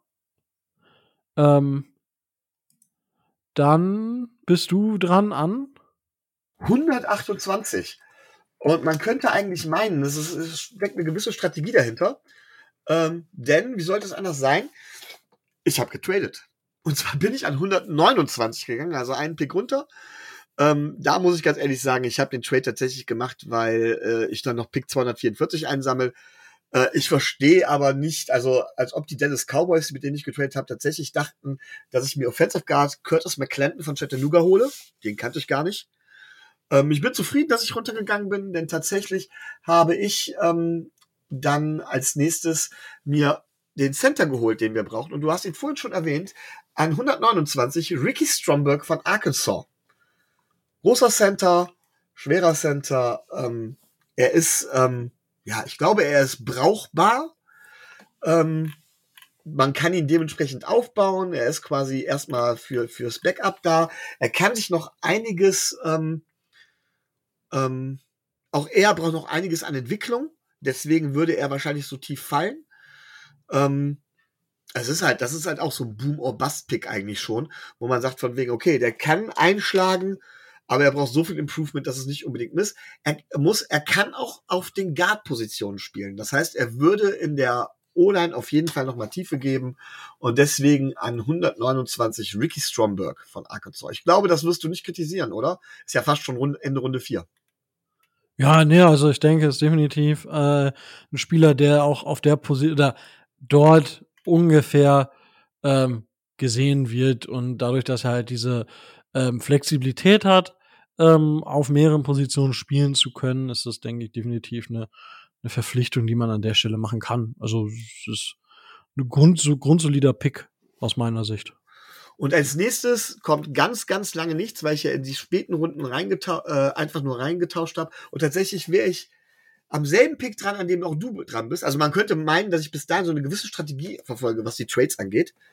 Ähm, das hört jetzt aber ruckartig auf, weil ich gedacht habe, in diesen späten Runden macht es nicht mehr so viel Sinn, irgendwie, weiß Gott, wie zu tauschen. Das heißt, ich meine, wenn ich das jetzt richtig im Kopf habe, das wäre mein letzter Trade gewesen. Ähm, und ich wäre jetzt auch an 197 dran. Genauso wie du. Also was nimmst du? Äh, ich nehme einen Spieler tatsächlich. Oh. Das ist überraschend. Ähm, und zwar habe ich dort von äh, Michigan ähm, den Tackle Ryan Hayes. Ähm, ist halt ein, ein, Spieler, wo man jetzt ähm, kann man mögen, muss man aber nicht. Wir sind hier in der sechsten Runde. Ähm, ja, ist einfach ein Spieler, der ähm, schnell ist, der aber bei Kraft so ein bisschen, bisschen, ja, das, ähm, bisschen das Schwitzen anfängt, wenn man das so beschreiben möchte. Ähm, aber vielleicht suchen die Dolphins das ja. Luke Weiple ist auch so ein Spieler. Ähm, Ryan Hayes sortiert sich da sozusagen ein. Ich denke, er hat die Chance, halt als Backup zu spielen ähm, oder halt als Backup dann reinzukommen. Aber ähm, ja, er muss halt wirklich ähm, noch mal stärker werden und dann ähm, muss muss man mal sehen, was daraus wird. Also ist dort, also ja, kann man ähm, kann man mal sehen. Also kam halt auch als High, äh, als Tight End nach Michigan und ist einer der Spieler, die dann halt von Tight End auf Tackle umgeschult wurden. So und das äh, ja sagt eigentlich immer schon ein bisschen bisschen mehr was aus. Ähm, wenn Spieler so umgeschult werden. Und ja. Ich glaube, wir kommen jetzt auch in die Bereiche, wo wir alle nicht gegenseitig zu den Spielern nicht mehr viel sagen können, weil ich habe ja gerade eben schon erzählt, dass ich die Spieler selbst erst im Rahmen des Mockdrafts kennengelernt habe. Ja. ja. Äh, ich habe mich tatsächlich für unsere Secondary entschieden. Und zwar DeMarco Hellams, Defensive Back von Alabama, wird bei Pro Football Network als Safety gelistet, hat auch Safety bei Alabama gespielt, ähm, gilt aber als sehr versatil, also kann auch auf allen Cornerback-Positionen dementsprechend eingesetzt werden. Ähm, physisch, Special Teams Erfahrung, ehemaliger Wide Receiver, der dementsprechend auch so ein bisschen Ballhawk sein kann. Ähm, auch da, wie das jetzt oft ähm, äh, wie man es oft sagt, von wegen kann gut gehen, boom or bust, muss aber nicht. Ähm, hat erstaunlich gut auch gegen das Run-Game aufgeholfen. Das ist für Cornerbacks ja normalerweise nicht so das, was sie so gerne machen. Ich weiß, wovon ich rede. Ähm, also vielleicht mal als Erklärung jetzt aus der Praxis, gerade wenn man so auch kein guter war, ähm, gerade wenn man anfängt oder sowas, ist es halt so, man läuft halt mit seinem Receiver mit oder deckt seine Zone, je nachdem, was man spielt. Ich habe, wir haben bei uns sehr viel Man gespielt. Äh, man läuft halt mit seinem Receiver mit und hört dann halt irgendwo dann von seinen Linebackern hinterm Rücken eigentlich Run, Run, Run, dreht sich so, während man läuft, quasi so, so mit halbem Auge nach hinten um und sieht halt, dass irgendwie ein Run geht, der irgendwie drei Yards hinter der Line auf Scrimmage ist. Okay, dann bleibt man stehen. Weil, was soll ich jetzt noch groß laufen? Der Ball ist da vorne, mein Receiver ist keine Gefahr mehr, da vorne komme ich sowieso nicht rechtzeitig hin. Ja, scheiße. Zweimal ist es mir, weiß ich ganz genau, ist es mir nämlich passiert, dann ist der Running Back nämlich durchgebrochen und da war nämlich keiner mehr da, um ihn zu stoppen. Und wäre ich leer an die Line of Scrimmage gerückt, hätte ich den noch stoppen können. Aber das Übelste war einmal, es hieß Run, Run, Run. Ich sehe das, bleib stehen. Ja, war das ein Fake und der Ball segelt über mich hinweg in den Receiver-Touchdown. Dankeschön. Ich habe Ärger bekommen. Die nächsten Steps habe ich auch nicht gespielt. Also, und äh, Helms ist es halt, ist einer, der wirklich tatsächlich auch gegen den Run spielt, der auch gut gegen den Run soweit äh, durchhalten kann. Aber wie auch immer, es ist, er ist nicht ganz so beweglich. Das ist so ein bisschen das Problem. Er ist in Hüften relativ steif wohl und ähm, hat zwar wieder hier auch Upside, gerade vom physischen her, aber da, das muss man ihm noch so ein bisschen einbringen und wäre wahrscheinlich mehr ein Situational Defensive Back, also kein reiner Safety, sondern auch einen, den man dementsprechend äh, als Cornerback einsetzen könnte. 197. Sehr gut. Ja, und das ist halt, das ist halt genau diese Art von Spieler, die man dann halt einfach mal, einfach mal draftet, wo man hofft, was rauszubekommen oder die halt vielleicht eben auch nicht die Maße haben oder, oder, oder. Da gibt's einfach viele Begründungen, warum Spieler so weit fallen. Aber man muss halt auch noch immer sagen, wir sprechen hier von den besten 250 College-Spielern, die sich für den Draft angemeldet haben. Das ist jetzt auch kein, kein Fallobst, wenn man das mal so beschreiben möchte. Die ne? wären wahrscheinlich in der kompletten GFL äh, äh, Franchise-Player. Jeder einzelne. Ja, in der äh, ELF auch. Also. Okay. Die habe ich nicht verfolgt. Ja, ich, ich auch nicht, aber ähm, ich denke, dass sie in, also, wenn ich mir überlege, was für Spieler aus der Canadian League of Football kommen, die ja qualitativ vermutlich durchaus noch ein bisschen besser sein sollte als die äh, European League of Football, ähm, dann ähm, ja, sind das halt alle Spieler, die auch dort starten würden und zum Teil Franchise-Spieler wären und dementsprechend, ja. Da kann ich an der Stelle nur noch mal äh, tatsächlich ähm, äh, den, ähm, das Buch Touchdown empfehlen, das ich vor einiger Zeit ja schon mal erwähnt hatte, wo es ja tatsächlich um so einen Spieler gibt, der um Quarterback, der in der siebten Runde gedraftet wird und der dann in, letztendlich in der europäischen Liga landet, und wo dann lauter Spieler sind, die irgendwie in der sechsten oder siebten Runde gedraftet werden oder sowas und die dann halt eben durch die europäischen Ligen tingeln und da überall halt eben die Franchise-Player sind, aber auch überall nur Einjahresverträge kriegen. Also habe ich schon mal erwähnt, müsste man die alten Reihenfolgen reinhören, ich weiß gar nicht genau, welches war. Ähm, kann ich in dem Zusammenhang tatsächlich nur empfehlen. Das fand ich in dem fand ich sehr gut, sehr erhellend irgendwie. Und ich glaube, dass es zumindest in der Richtung nah an der Wahrheit dran ist. Ja, das stimmt. Ähm, so, Überblick verloren. Wann bist du als nächstes dran? Ich, äh, 238 bei unserem normalen Pick. Bin ich als nächstes dran äh, an 211. Da habe ich den Pick ja, den habe ich von, das war äh, Pick 84, den ich glaube ich auch schon ertradet hatte, den habe ich dann bekommen von den äh, Minnesota Vikings. Und da habe ich mich dann entschieden, ich bin wieder in die O-Line gegangen, Offensive Guard, Anthony Bradford von der LSU, ähm, Two-Year Starter da gewesen, ähm, Power, Power Scheme Runner eigentlich, ähm, der dementsprechend die, ähm, die entsprechende Kraft hat. Das heißt, im Run-Game nicht so ganz für uns zu gebrauchen. Ähm, aber tatsächlich auch ähm, sehr kräftig, auch gerade gegen Power Rusher gewesen, ähm, als, als, als Pass-Blocking. Ähm, aber halt dementsprechend auch, ähm, äh, ich sag mal, wie eine Litfaßsäule. Ne? Gegen, äh, gegen die Elite, gegen ja, zu wenig Speed, weil er halt eben da zu langsam ist, gerade was die, äh, was die, äh, was die horizontale Bewegung angeht, wird er gerade, wenn er mit Speed, also mit Kraft kann man ihn wohl kaum beikommen, aber mit Speed kann man um ihn rum. Ähm, wenn man ihm da ein bisschen Technik beibringt und ihn da ein bisschen hinkriegt, dass er ähm, da beweglicher wird, ähm, kann er eine Tiefenergänzung in der O-Line sein und mehr ist es auch dementsprechend nicht. Also an 211 Anthony Bradford, Offensive Guard von LSU. Und jetzt habe ich meinen Draft versehentlich äh, gelöscht. Weltklasse. Ich weiß noch, welche äh, Spieler ich als nächstes habe. Es kommen noch, ähm, es kommen noch drei Stück. ähm, ich weiß auch, in welcher Reihenfolge ich habe. Ich weiß aber nicht mehr, in welcher Position. Ist ja, ist ja vollkommen, vollkommen okay. Ähm, ich finde es, also Bradford an, an der Stelle wäre natürlich. Was? Drei Spieler habe ich noch, die danach kommen. Also drei Picks hätte ich noch. Ähm, Bradford an der Stelle wäre natürlich schon, schon ein Stil. Also, oh, du kennst ihn. Ich kannte ihn vorher nicht. Doch, also, mh, mm, weil er eigentlich in vielen Boards ähm, höher ist. Also PFF hat ihn zum Beispiel in Runde 5, äh, Bruckler hat ihn irgendwo zwischen Runde 3 und 4. Also, da gehen die Meinungen halt einfach auch sehr, sehr weit aus sein, ähm, auseinander.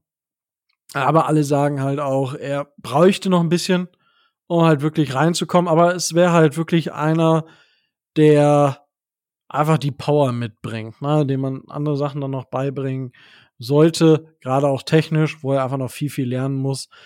Aber insgesamt, ähm, ja, ein Spieler, der auch schon mehrere Positionen bekleidet hat, aber auf äh, Right Guard deutlich eher zu Hause ist als auf zum Beispiel Left Tackle, wo er auch schon gespielt hat. Genau. Ja. Dann würde ich jetzt vorschlagen, ich weiß nicht, wie viele Picks du noch hast gerade. Ich habe es gerade nicht auf dem Schirm. Einen habe ich noch. Dann mach den einen noch und dann mache ich meine drei, die ich dann spät ertradet habe, quasi alle in der siebten Runde. Ähm, ja. Ja, da kommen wir dann, ähm, da war dann so, hey, okay, was, was mache ich jetzt an 238? Ähm, und da habe ich einen Spieler gepickt, der vielleicht nie das Spielfeld sehen wird. Weil der Kollege einfach mit sechs Fuß für einen Defensive Interior Player absolut, absolut aus dem Raster fällt. Ja, das ist wirklich, also kleiner geht's dann eigentlich auf der Position nicht mehr. Und ich spreche von Jonah Tawai, ähm, der bei den San Diego State Aztecs gespielt hat. Ähm, für mich ein, einfach ein Typ, der super, super viel äh, gemacht hat. Also sehr aggressiv ist und so weiter und so fort. Ähm, und auch wirklich was bewegt hat. Ich weiß halt aber überhaupt nicht, ob der mit, mit der Größe und auch 290 Pfund, das ist halt am unteren Ende. Ähm, ich, ich weiß nicht, ob der es jemals schaffen wird, in, in der NFL zu spielen. Das ist halt so, so mein Problem. Ich glaube, wenn der es schafft, also wenn der soweit die Kraft halten kann, aufbauen kann, dann ist das einfach, einfach ein krasser Typ. Der hatte, ähm, der hatte jetzt in zwei Jahren hintereinander hatte der ähm, Double Digit Sex 2021 10, 2022 12. Das ist schon krass. Aber ich, ich habe einfach Fragezeichen, ob der jemals in der NFL spielen kann. Und da ist für mich halt so einer, der super produziert hat, der wirklich theoretisch das Potenzial hat, wo ich aber nicht weiß, ob er es ausschöpfen kann, das ist ein Spieler, den ich dann halt genau da picke. Genau, okay. John Tawai. Ich bin da tatsächlich auch auf die Defense-Seite gegangen und zwar ins Backfield weiter. Eingedenk unserer letztjährigen Saison. Man kann nie genug Cornerbacks brauchen. Und zwar Tiawan Mullen, ähm, seines Zeichens Bruder von, von dem, von, von, von Trevor Mullen und Cousin von Lamar Jackson. Ähm, ist halt ein, ist, ist halt ein ähm, Cornerback, der ähm, sehr schnell ist, sehr effektiv dementsprechend in Man-Coverage, ähm, auch im Slot. Sein Problem ist aber, er ist anders heißt. Das kann man aber auch nicht beibringen. Er kann vielleicht ein bisschen Muskelmasse auflegen oder sowas. Aber ganz klar, seine Qualität ist der Speed.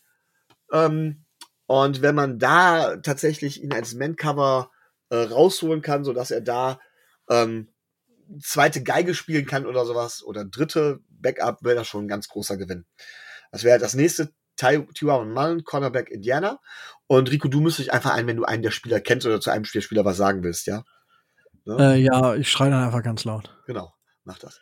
Dann ähm, tatsächlich die nächste Position ähm, ist ein ähm, äh, Running Back, den ich geholt habe.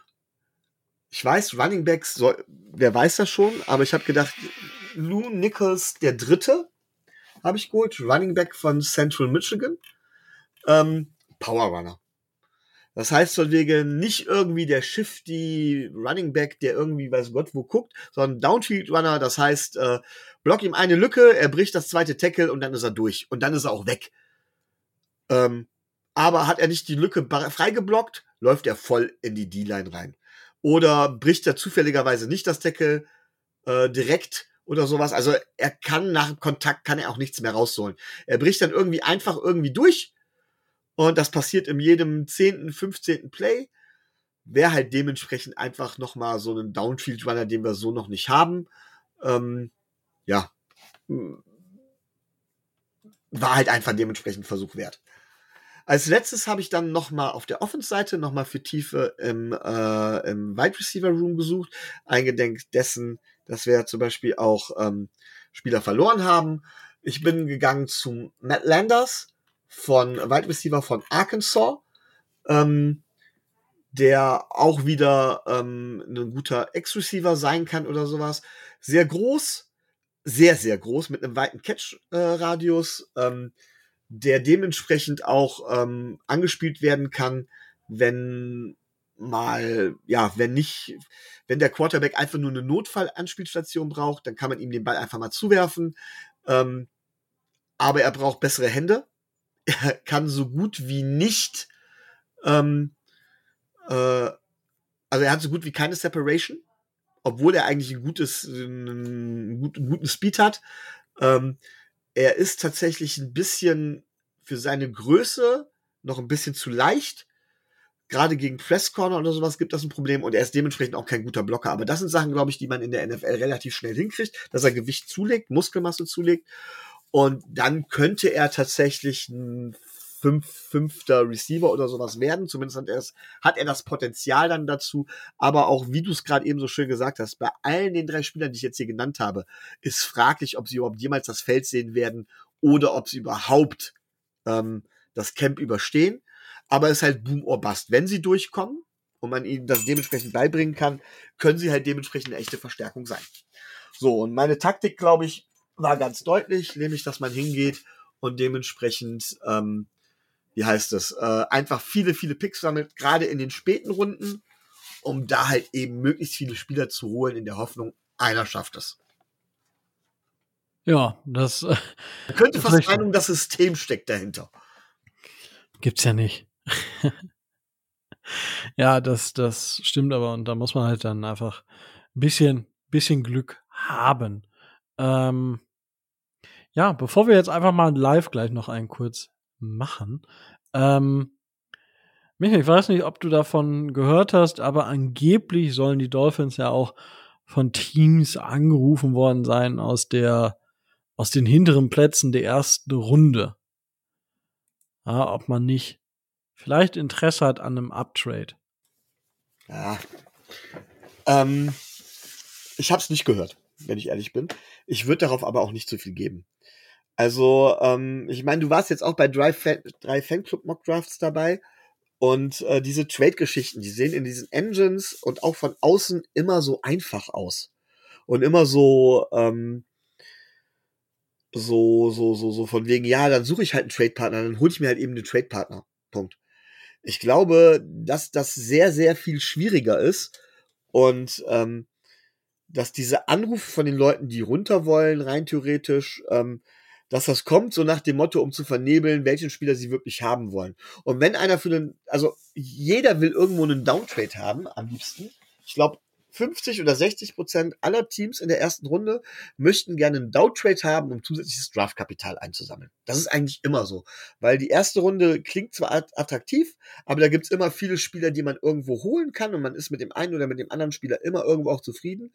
Aber den absoluten Value kriegst du halt, wenn du zum Beispiel drei Starter dadurch in der zweiten Runde holst, ist immer noch besser, als wenn du einen Spieler an Position 22 pickst. Und viele sagen dann, okay, wenn ich runtertraden kann, dann mache ich das, dann habe ich halt eben zusätzliches Draftkapital.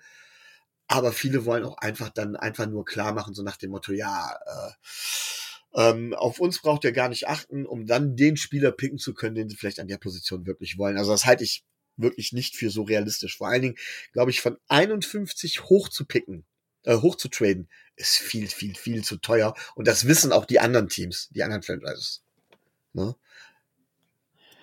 Ähm, ja, das willst du abgeben. Also ich pick hoch, ich gehe gerne hoch an 30 und gebe dafür Pick 51 und 200, was ist 221, den wir haben oder so, ne? Ja, gut, aber das ist ja, ab, ja, gut.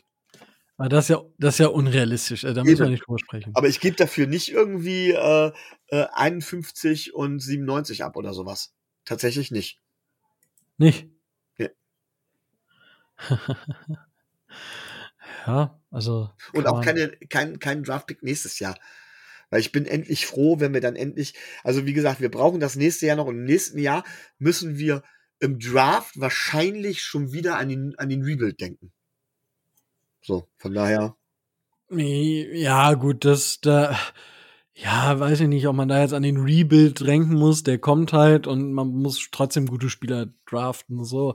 Ähm, ja, eben. Also, ich fand, ich fand es interessant. Ich habe ja mir 10.000 Mockdrafts jetzt noch reingezogen. Ähm, fivereasonsports.com, das fand ich interessant. Ähm, die Dolphins traden mit Kansas City. Ähm, und Dolphins bekommen Pick 63, 95, 122 für Pick 52, 238 und für Emmanuel Ogbar. Ähm, fand ich interessant. Ähm, dass der Kollege dann Zach Charbon, äh, Charbonnet, den Running Back von UCLA, den hast du ja vorhin auch schon erwähnt, draftet, oh, weiß ich nicht. Ja, ob ich da in Runde 2 auf einmal einen Running Back picken würde, was eigentlich nicht zu den Dolphins passt, wenn man sich das aus den letzten Jahren so ähm, ja mal angeschaut hat. Ähm, ich find's, ich find's auch super interessant, ähm, wenn man sich Mockdrafts anschaut und es gibt auch so äh, Mockdraft Database, die so ein bisschen querbeet suchen. Da Draftwire, Will McDonald den vierten, den wir in der zweiten Runde draften, Edge Defender habe ich klar in der ersten Runde. Ähm, Five Reasons Sports, das ist eben der Zach Charbonnet. Ähm, DraftKings hat uns mit Devin äh, Akane oder Achane, ich weiß es gerade gar nicht genau, wie er es ausgesprochen wird, Running Back von Texas A&M, ich finde einen Running Back einfach, weiß ich nicht. Pro Football Network hat uns mit Deontay Becks, Cornerback von Maryland. Für mich ein First-Round-Pick. Ich wollte gerade ähm, sagen, also da, den würde ich an der Stelle nehmen, sofort. Ja klar. Ähm, TWSN oder TWSN, äh, Donald Washington. Ich denke, da wird es dann schon äh, relativ ähm, realistischer. Ähm, ähm, das ist halt, also ich habe so den viele Sachen gesehen. Täusche, den hatte ich, wenn ich mich nicht täusche, in der ersten Runde. Ja, ich, ich, es gibt so viele Sachen. Ähm, Steve Avila zum Beispiel hat Fox Sports. Ah, weil ich hat, ich habe einfach Mo Mo Miami Dolphins Mock Draft mal aufgemacht. Die haben Steve Avila an 51. Einige sagen, der ist da nie. Ich habe auch schon Mock Drafts gesehen, wo der Ende Runde 3 geht. Und ich denke, die Range aktuell von Spielern finde ich momentan noch so krass. Ähm, selbst von Spielern, die Mitte Runde, ähm, Mitte Runde 2 gehen sollten, ähm, dass die zum Teil bis Mitte Runde 3 bei manchen fallen, ist halt, ist halt krass. Ähm, ja, ähm, aber was ich jetzt meine, ich habe hier jetzt einen, äh, den PFF Mockdraft Simulator habe ich jetzt äh, mal an. Ähm, aber Micho, eine Frage. Ich glaube, ich würde tatsächlich für einen Spieler hochgehen, weil ich glaube, er würde unsere Line direkt verbessern. Und das vielleicht sogar am Ende der Runde 1 oder Anfang Runde 2. Und das ist Osiris Torrance, der Guard ähm, von ähm, Florida, von den Florida Gators. Das ist tatsächlich ein Spieler, wo ich sage, ja, der könnte uns wahrscheinlich direkt helfen, ist deutlich der beste Guard für mich in der Klasse. Und wenn wir da drankommen, nicht viel bezahlen, das wäre ein Uptrade, was ich verstehen würde, wo ich auch sage, das ist der Spieler, also das muss man dann mal schauen, aber das wäre vielleicht ein Spieler, der es, der es wert wäre, wo wir dann einen zusätzlichen Guard hätten, aber auch keine Premium-Position. Ne? Muss man halt dann auch wieder sehen. Und äh, meine, Tobi hat ja immer noch das, äh, die Idee mit Rob Havenstein als Right Tackle. Wenn, wenn wir das dann auch noch hinkriegen, dann passt das wieder. Aber ja, ähm, das wäre tatsächlich ein Spieler, wo ich mir überlegen würde, ob wir den nicht draften sollten. Also das wäre der einzige, wo ich sage, da kann man für Need hochgehen, aber auch da darfst du dich nicht ausziehen lassen. Genau, das ist das Entscheidende. Du darfst dich halt eben nicht ausziehen lassen. Und du hast gerade eben richtig gesagt, ähm, wir sind eigentlich in der komfortablen Position, dass Spieler mit Value für unsere Needs wahrscheinlich fallen werden. Sodass wir da eventuell Möglichkeiten gesehen haben. Ich meine, du, wie oft hast du jetzt bei mir in den, in den Draft gesagt, von wegen, hey, das ist eigentlich so ganz Stil, weil du bist ja tiefer in der Draft-Geschichte im Moment drin als ich. Ähm, und was ich da in den späten, späten Runden geholt habe, wie, wie, wie Ricky Stromberg, wie, wie, ähm, wie heißt es, ähm, an 99 den Daniel Henley oder Anthony Bradford in der siebten Runde oder sowas. Ähm, ich glaube, das ist tatsächlich ein großer Vorteil für uns. Generell muss ich aber auch sagen, einen Draft mit relativ wenig Picks zu haben, ist für uns in diesem Draft sogar noch vergleichsweise lukrativ, weil ich die Draftklasse dieses Jahr overall nicht so gut einschätze.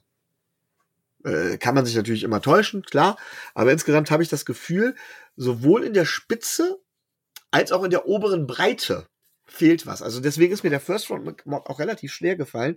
Ich habe bei vielen Spielern, die ich gepickt habe, gedacht, naja, boah, im Grunde genommen nicht wirklich das, was ich im Normalfall in der First ersten Runde holen würde.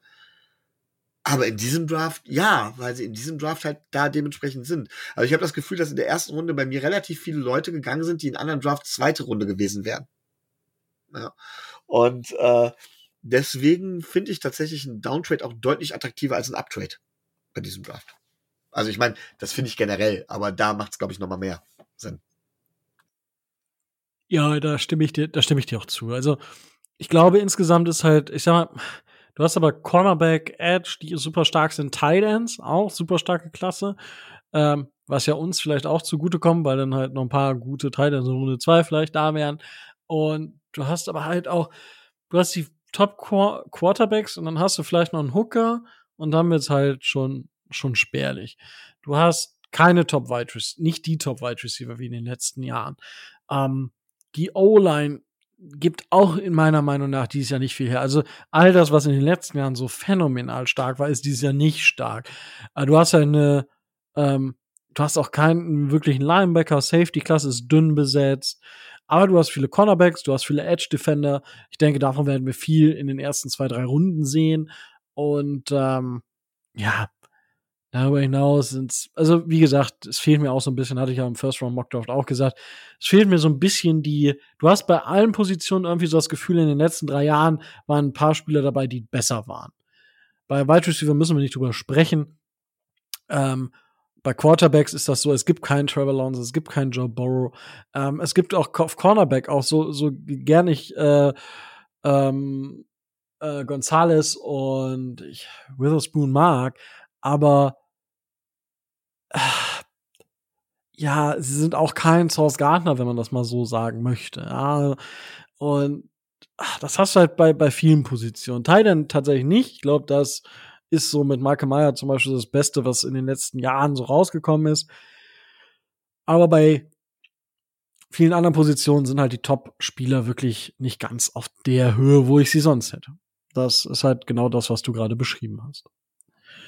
Wunderbar. Ähm, Ja, ich würde jetzt einfach tatsächlich hier so live in der Folge, ich drücke mal auf Enter den Draft. Ja, warte, können wir gerne machen, aber ich wollte fragen, ob du, ähm, möchtest du, ich hab, hab so ein paar Geschichten, weil wir vorhin über die Trades gesprochen haben, ähm, gibt so ein paar Draft, Draft-Geschichten oder Dra Draft, ähm, Knotenpunkte, über die wir, ich weiß nicht, möchtest du vorher drüber reden oder nach unserem Live-Draft? Das finde ich äh, ganz Ja, aber was meinst du mit Knotenpunkten? Ja, gut. Erster Knotenpunkt ist, welcher Quarterback geht an eins? Ne? Ähm, da hört man ja oh, alle, alle drei Top-Quarterbacks quasi. Ähm, ich habe sogar in einem Mock-Draft den vierten hier Levels habe ich auch noch da gesehen. Also da hört man ja alles Mögliche. Ähm, Stroud, Young, Richardson und Levis. Ich habe alles gehört. Ne? Aber eigentlich läuft es auf Richardson, Young und Stroud hinaus. Und das ist, glaube ich, relativ gleich verteilt.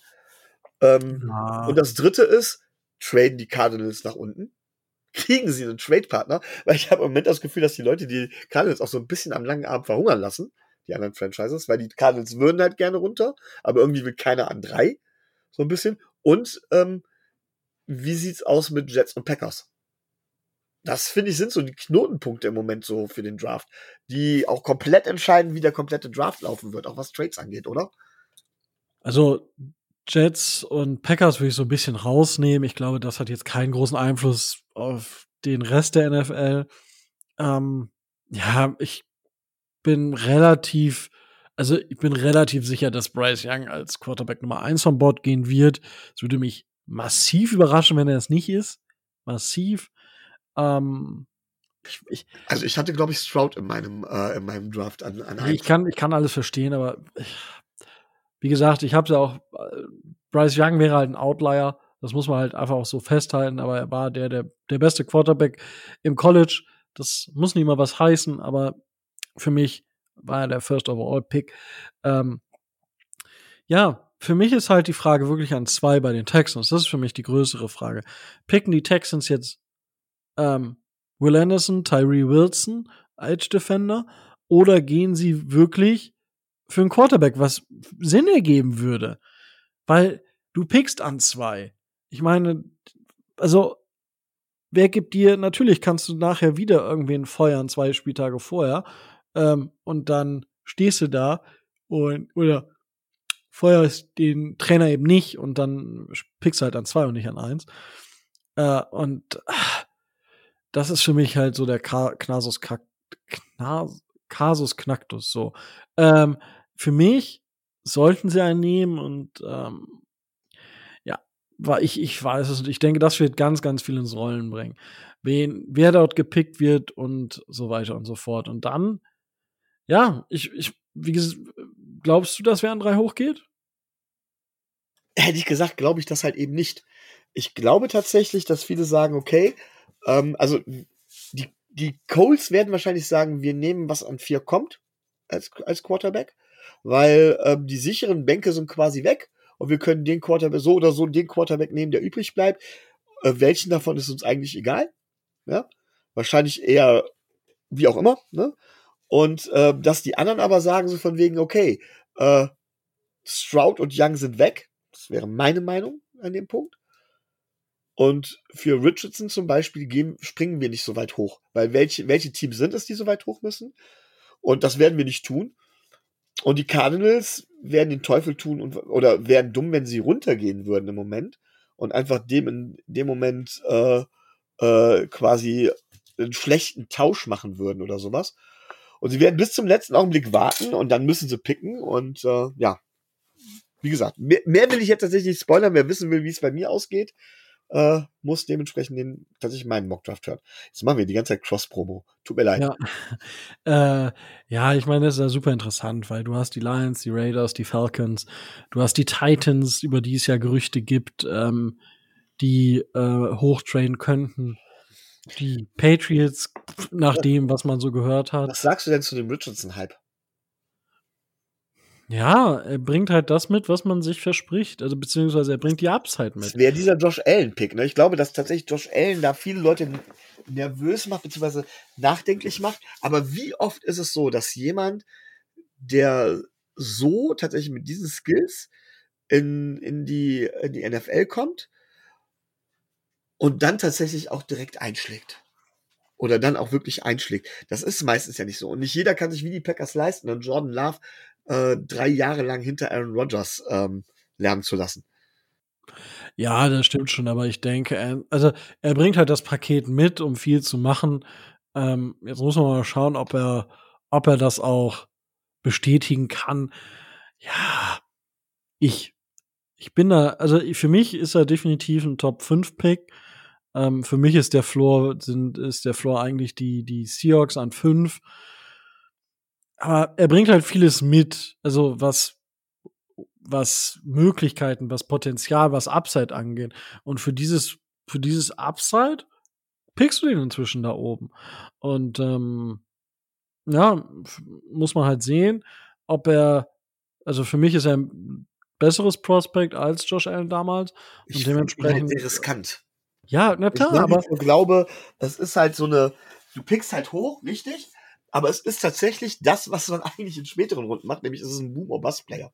Also ja. entweder der schlägt ein und dann wird er direkt, der, wird er einer der Top-Quarterbacks, oder der geht ein wie eine Prime. Teams halten drei oder vier Jahre an ihm fest und versauen sich komplett die nächsten Jahre. Ja, aber das ist doch Wurst. Also, ja. Ähm, Boah, weiß ich nicht.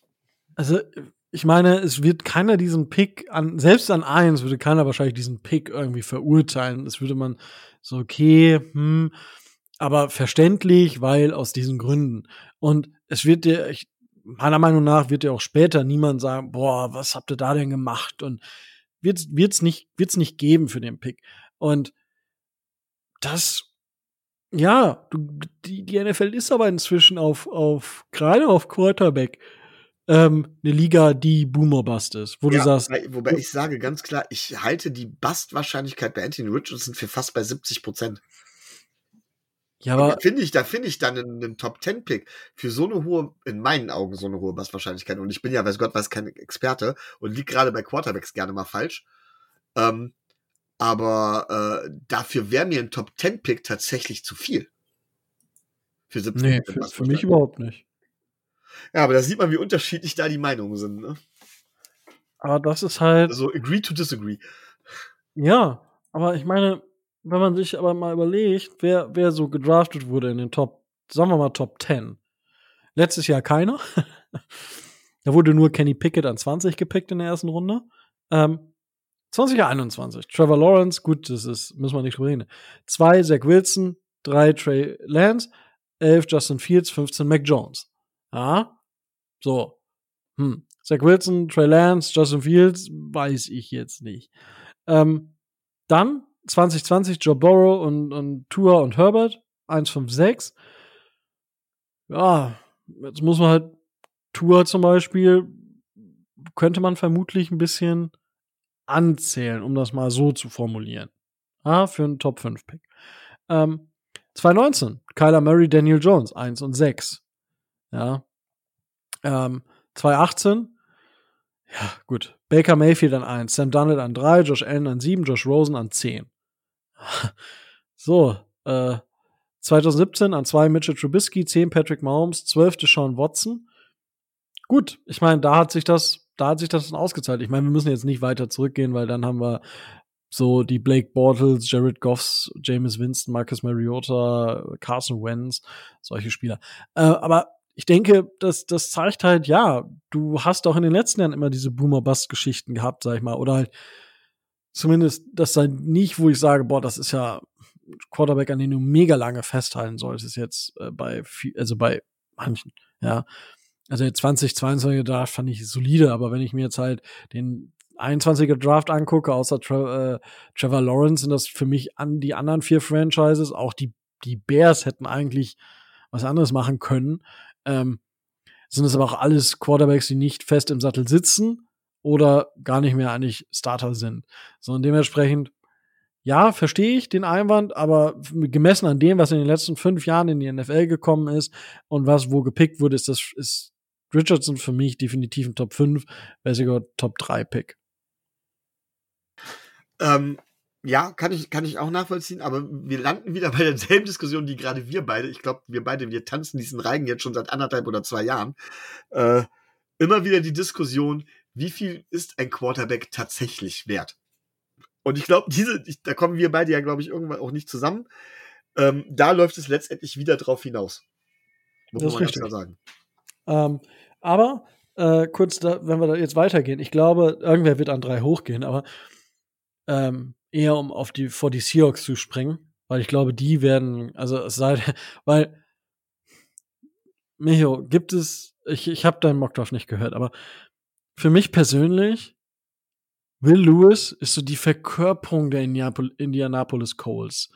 Ich weiß nicht wieso, ich kann mir nicht helfen, aber wenn ich an die Indianapolis Colts denke, dann denke ich mir so, ja, da kann eigentlich nur Will Lewis Quarterback werden jetzt. Weiß ich nicht. Also, es schreit danach so das ist ein Match made in heaven. Ich weiß nicht warum. Äh, vielleicht weil Indianapolis Colts so Will Levis so ja, keine Ahnung. Ich kann es nicht beschreiben. Es ist für mich passt es einfach. Und äh, ja, ich denke, es wird wild auf jeden Fall. Und ähm, ja, darüber hinaus muss man mal gucken, wer für wen hochgeht. Ähm, ich hatte noch einen anderen Trade in meinem Mock Draft. Da muss man mal schauen, ob das passiert. Aber ja, interessant auf jeden Fall, sag ich mal, was möglich ist. Genau. Ähm, was hat, hast du noch weitere Knotenpunkte, über die wir jetzt nicht Also das waren jetzt so die, die, wo ich sage, von wegen, wo sich tatsächlich der komplette Draft entscheidet. Ähm, wie gesagt, hört ihr, hört euch generell gerne Cross-Promo wieder meinen Mockdraft an. Da drehe ich vielleicht an, würden einige sagen, vielleicht ein bisschen frei. Ich glaube aber, dass ich alles begründen kann. Und äh, ja, dann lass uns jetzt mal mit unserem Live-Draft loslegen, ne? Ja, also ich drücke jetzt ich nicht weiß, wie du es machen willst, aber ich lasse mich überraschen. Ich habe jetzt einfach, also ich würde jetzt einfach durchlaufen lassen bis zu 51, weil ja, für welchen Spieler sollte man ähm, hochgehen? Ähm, ich meine, hier die, das ich, das ist jetzt halt. Welche Engine benutzt du und wie bekomme ich PFF, die da noch verfügbar sind? PFF.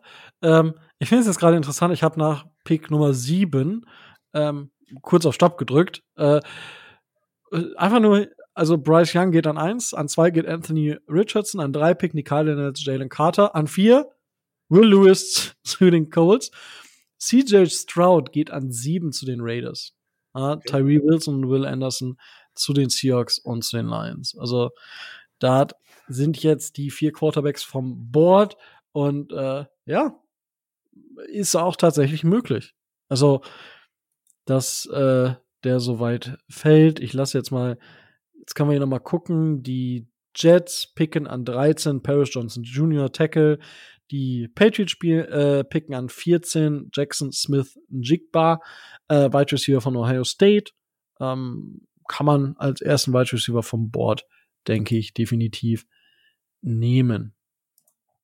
Die Bills ähm, Kalija Kansi, Defensive Interior, auch das halte ich für durchaus realistisch. Ähm, jetzt können wir mal gucken. Cody Mauch und John Michael Schmitz für die Jets in Runde 2. Die Jets picken also Tackle, Tackle, Center. Äh, ich denke, da ist äh, klar. Und, oh, oh, Micho, das ist jetzt spannend. PFF mockt an 46 welchen Spieler zu den New England Patriots? Erzähl's mir. Hendon Hooker, Quarterback Tennessee. Oh.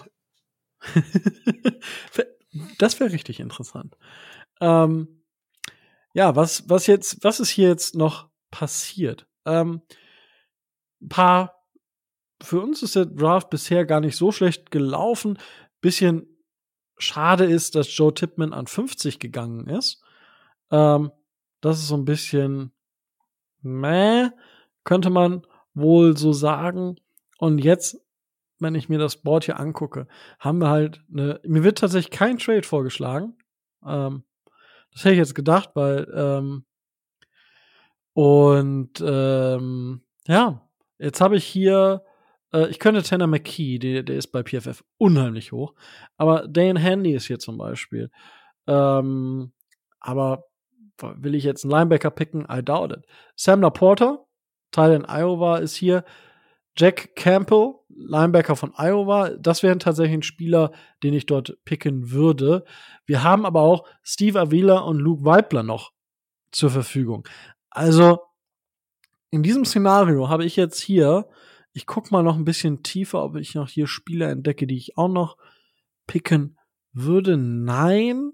Ähm, außer Nick Herbeck, Edge Defender, äh, Wisconsin oder Keanu Be äh, Benton, Defensive Interior von Wisconsin. Aber ich habe hier jetzt Sam Laporta, ich habe Jack Campbell, Steve Avila und Luke Weipler. Das sind vier Spieler, wo ich persönlich mit zufrieden oder ich würde sagen, das wäre in Ordnung, wenn wir die dort picken. Micho, wie würdest du das sehen? Puh, das ist gerade schwer zu sagen, ohne die Namen zu sehen. Ähm Jack Gamble wird mich an der Stelle schon mehr reizen, denn ich sehe tatsächlich in unserer Defense auf Linebacker tatsächlich sehr, sehr dünn und ja, was heißt dünn besetzt. Ähm, ich sehe, dass wir da noch die, eine große Schwäche haben. Ähm, Luke Weipler ist meiner Meinung nach zu früh.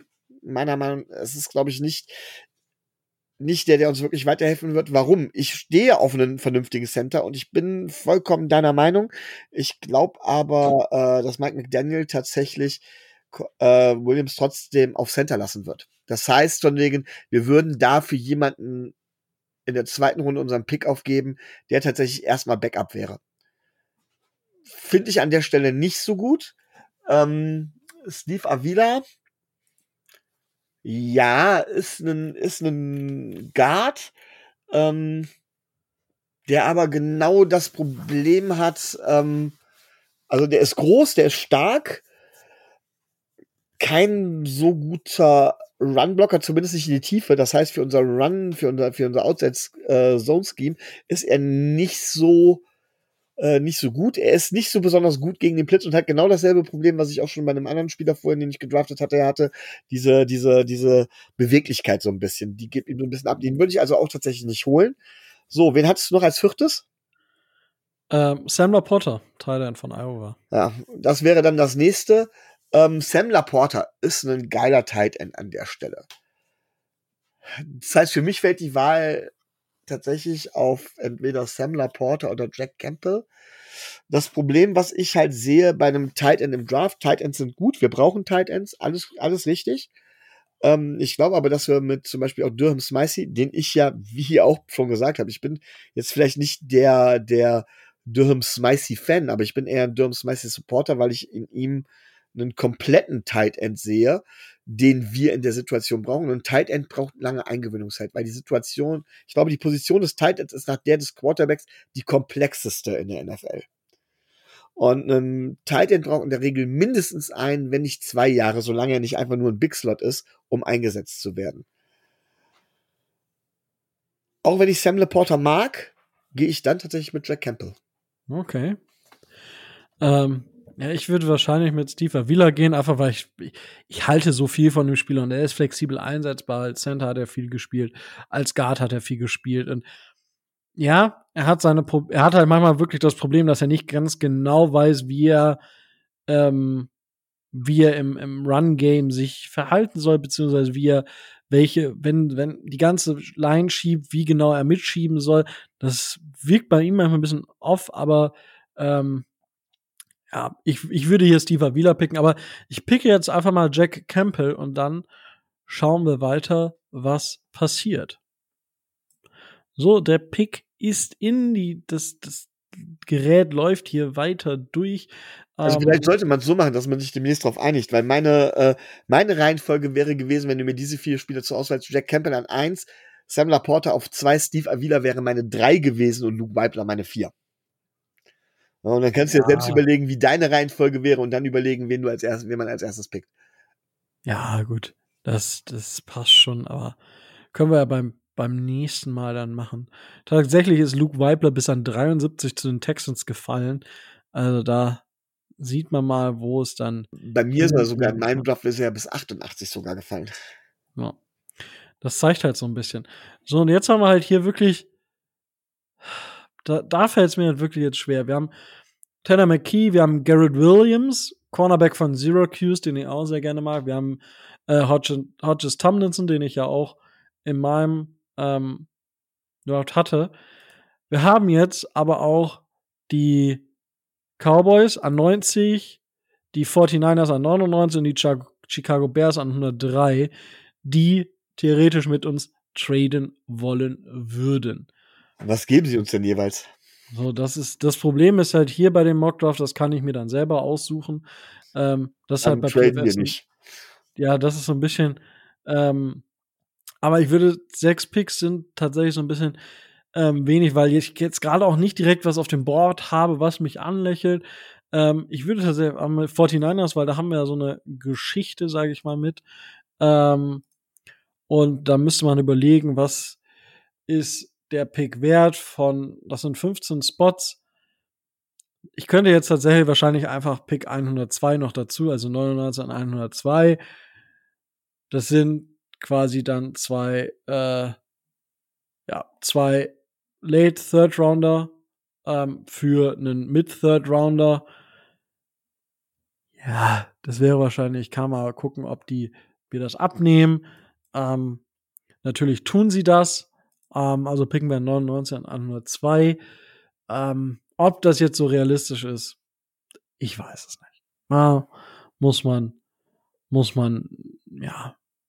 So, und jetzt ist halt die Frage, welche Spieler haben wir hier, die mir ins Auge stechen? Wir haben Hodges Tomlinson ist noch da, Michael Wilson, Wide Receiver von Stanford.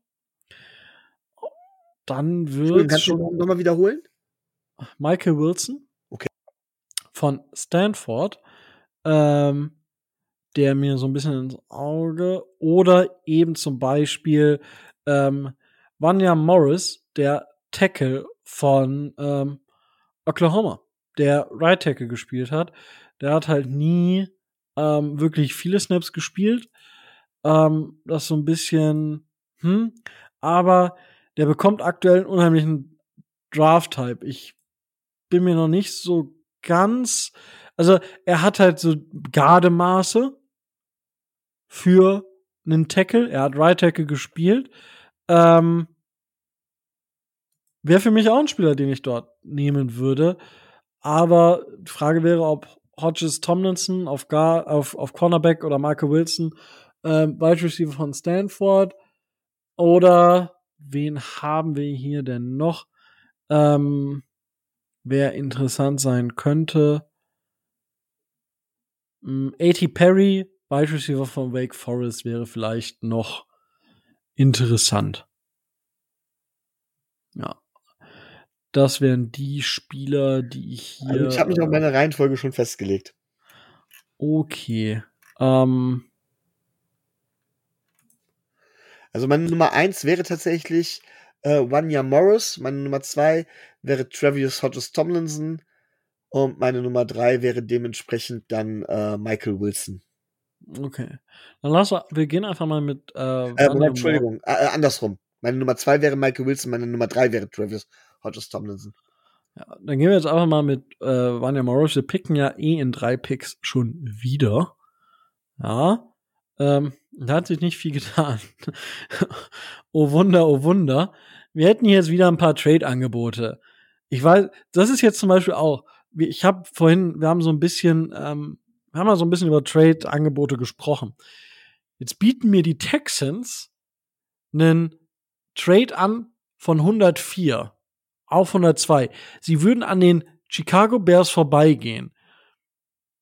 Ich habe hier aber so viele Spieler, wo ich mir denke, hä, für welchen Spieler gehe ich jetzt von Anfang Runde 4 in Ende Runde 3, den ich unbedingt picken will. So, das sind dann Trades, von denen ich ähm, zumindest auch so ein bisschen Abstand nehme. Ja, nicht zu überzeugt ist, genau. Ähm, was haben wir denn hier?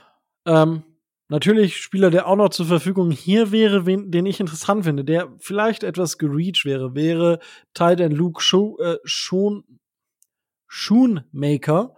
Ähm, das ist Tight von Michigan, ähm, der dieses Jahr einfach gut geliefert hat. Also es war solide, der aber auch ähm, nicht der schlechteste Blocker der, der Klasse ist. Ähm, der hatte so ein bisschen mehr Hype. Der Hype flacht gerade wieder so ein bisschen ab. Aber insgesamt für mich wäre das ein Spieler, wo ich ähm, drüber nachdenken würde.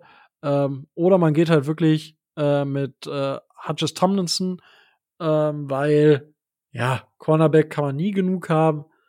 Oder AT Perry oder Michael Wilson. Ähm, genau, eigentlich wie vorher auch. Also Reihenfolge wäre bei mir allerdings Luke Schoonmaker, Schoonmaker hätte ich ihn jetzt genannt. Wäre Ja. bei mir tatsächlich äh, der erste, dann Michael Wilson und dann Travis Tomlinson. Dann lass einfach mal reachen für, für Shoemaker oder Schoonmaker, Ja, whatsoever. wenn, wenn du das sagst, also muss ja nicht meine Entscheidung sein. Na, ich, ich, ich, weil Ich glaube schon, dass wir mit- von wegen nach, also ich gucke mir da natürlich auch eben die Stärken und Schwächen so ein bisschen an und gehe nach Position of Need und denke mir so, okay, wir brauchen einen Big Body Receiver, alles klar, das wäre Michael Wilson. Tight End können wir aber rein theoretisch noch mehr brauchen. Von seinem Profil her scheint Luke Schoonmaker einer zu sein, der bei uns ins System passt. Cornerback, glaube ich, brauchen wir tatsächlich. Man kann immer Cornerbacks brauchen, aber brauchen wir von den dreien, von den Positionen her am wenigsten. Und wenn ich mir dann auch so ein bisschen die, die Stärken und Schwächen von Travis Tomlinson angucke, denke ich mir, naja, dann ist tatsächlich, äh, wenn ich das noch mit der Position bei uns vergleiche, da, wo er am ehesten noch nach hinten kommt. Und nochmal, ich denke, ähm, es geht ja darum, von wegen, wen man da jetzt vom Potenzial erholt. Und deswegen, ja, das ist so die Begründung dafür, warum ich die Reihenfolge habe.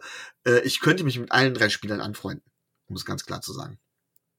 wenn sie dich denn besuchen, dann kannst du dich auch mit ihnen anfreunden. Ja gut, aber das ist ja keine Frage. Ja. Es ist ja eine Frage, ob sie mich hier auf dem weitläufigen Areal finden, aber das hatten wir ja schon oft. Gut, dann picken wir auf jeden Fall den Titan. Dann kann ich jetzt auf jeden Fall mal den Turbo anschmeißen. Der rattert hier durch. So, und jetzt, ähm, ja.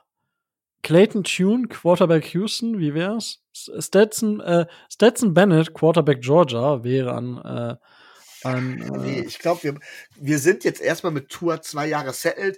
Wir brauchen, wir haben Skylar Thompson eventuell noch als Quarterback Nummer drei in der Hinterhand.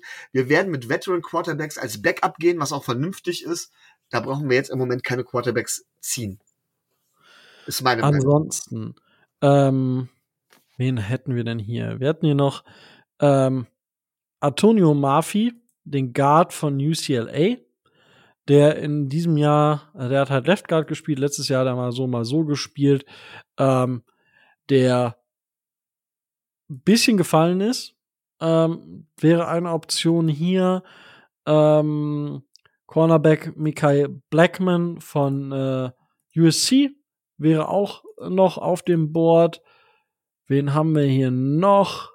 Ich hatte hier noch genau ähm, Keaton Mitchell, äh, Running Back East Carolina, Wide Receiver Jalen Moreno Cropper, ähm, Wide Receiver Fresno State und Jose Jose Ramirez, Edge Defender von Eastern Michigan, ähm, der bei Eastern Michigan ganz schön rasiert hat, aber Eastern Michigan natürlich jetzt auch nicht die, ähm, ja, ich sag mal, die Herausforderung ist. Das ist immer so ein bisschen, ähm, ja, schwierig, sag ich mal. Ähm, aber das wären so Spieler, die ich mir hier äh, vorstellen könnte. Wir sind bei 100, äh, 97. 90, ne? Ja. Es sei denn, du hast hier einen absoluten Sleeper, den, wo du Ja, sagst, also, den. Weiß ich natürlich nicht. Ähm, ich muss ganz ehrlich sagen, zwei von den Namen sagen mir jetzt zumindest, was die du genannt hast. Ähm, und in der Reihenfolge würde ich sie dann noch nehmen. Tatsächlich glaube ich, dass Keaton Mitchell in unser Running Game gut reinpassen würde. Das wäre also meine erste Wahl und Antonio Murphy wäre an der Stelle sogar ein absolutes Ziel. Ich halte das für unrealistisch, dass er noch, dann noch da ist. Aber das wäre dann rein theoretisch, wäre dann meine zweite Wahl. Weil dann gibt es einen üblen Grund, dass er so weit gefallen ist. Wahrscheinlich Gesundheit oder so. Nochmal, wer, wer wäre deine zwei? Antonio Murphy. Ach so, ja. Also, ja, er hat halt nicht, nicht so wirklich viel Erfahrung. Er hat jetzt einen wirklich, äh, Aber ich glaube, Spiel- der ist realistisch gesehen, ist Antonio Murphy an der Stelle schon lange weg. ja, er hat halt, er fällt halt immer weiter. So, ich weiß halt auch, da bin ich jetzt nicht so tief drin, um wirklich zu sagen, was da der Grund ist. Ähm, es kann halt irgendwie, es kann was sein. Ähm, Also beide wären, wären, äh, beide wären sinnvoll. Bei Antonio Murphy hab, hab, hätte ich Zweifel, wenn er so weit fällt, dass da irgendwas Übles und dass die Interviews irgendwie schlecht gelaufen sind. Weswegen er bei mir nur an zwei ist, von der Position von Position Value wäre wäre sonst an ein. Und Michael und Keaton Mitchell, Michael Keaton wollte ich schon sagen. Nein, nicht Batman. Also Keaton Mitchell ähm, passt äh, einfach, glaube ich, halt ins, ins, ins Run-Game, ins System bei uns. Und ähm, Running Backs sind Systemspieler und dann hast du ihn halt für vier Jahre und danach ist er eh ausgelutscht. Ja, wenn er halt vier Jahre überhaupt, ne? Ja, ja. Also, das ist halt, ähm, ja. Genau. Aber dann gehen wir für den Running Back hier und dann picken wir an. Hättest du den anderen Spieler lieber als einen von den beiden? Nee, das waren auch so meine, meine eins und zwei. Ähm, und dementsprechend war das für mich jetzt gehüpft wie gesprungen. Ähm, der ist dann an 213 zu den Cardinals gegangen, Antonio Murphy. Ich habe gerade geguckt und ähm, ja, was haben wir denn jetzt hier? Puh, ja, jetzt kamen wir hier am Ende. Jake Bobo, Wide Receiver von UCLA. Den finde ich vom Namen her jetzt eigentlich äh, ziemlich ansprechend.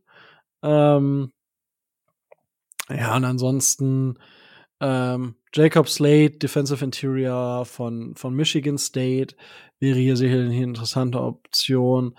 Troy Brown, Linebacker von Mississippi. Ähm, ja, Sean Mattis, äh, Edge Defender von Nebraska. Wäre auch noch eine Möglichkeit. Ähm, ja, Brett Nealon, ähm, Center von USC, ist auch noch auf dem Board. Äh, die, die, man könnte jetzt, wir könnten jetzt noch 10.000 weitere Spieler nennen, weil jetzt ist es halt wirklich so, ähm, welcher Spieler hat ultimativ Upside, ähm, das muss man dann mal sehen, aber wir können auch Hunter Lübke picken, Fullback von North Dakota State, ja, aber wir haben ja einen Fullback. Ich habe mich entschieden für Jacob Slate. Gut, dann werde ich den einfach mal einloggen und dann. Aber ist halt auch, ne, äh, das ist, ich habe jetzt versucht, mal eben schnell mitzugoogeln, was du gerade eben vorgelesen hast. Und das war bei denen, die ich noch mit, mitbekommen habe, so derjenige, wo ich sage, ja, okay, scheint ganz okay zu sein, kann man mal riskieren, ist aber keine Position of Need. Also, ja, ja. ich glaube, es, also, es ist fast egal. PFF gradet den ganzen Schlandrabums ja auch. Ähm, insgesamt Overall Draft Grade ist natürlich ein A. Ja. Ähm, für Jack Campbell A, Vanya Morris A. Für den Trade haben wir nur eine, eine B bekommen. Also ich hätte natürlich wahrscheinlich noch mehr rausschlagen können, aber ich hab da, ich halte den Trade schon für ein bisschen unwahrscheinlich. Ähm, Shoemaker A, für Keaton Mitchell gab es sogar ein A plus und Jacob Slade ein A. Von daher sehr, sehr gut. Aber das zeigt jetzt so ein bisschen auch, es ist halt nicht so ganz einfach. Man, also ich gucke mir dann halt wirklich, welche Spieler kann ich haben und wie viele Spieler gibt's noch? Lohnt sich ein Downtrade.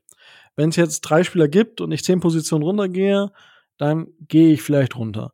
Wenn es ein Spiel, wenn es nur zwei Spieler gibt, dann gehe ich vielleicht nicht zehn Positionen runter, weil das könnte mir zu heiß werden.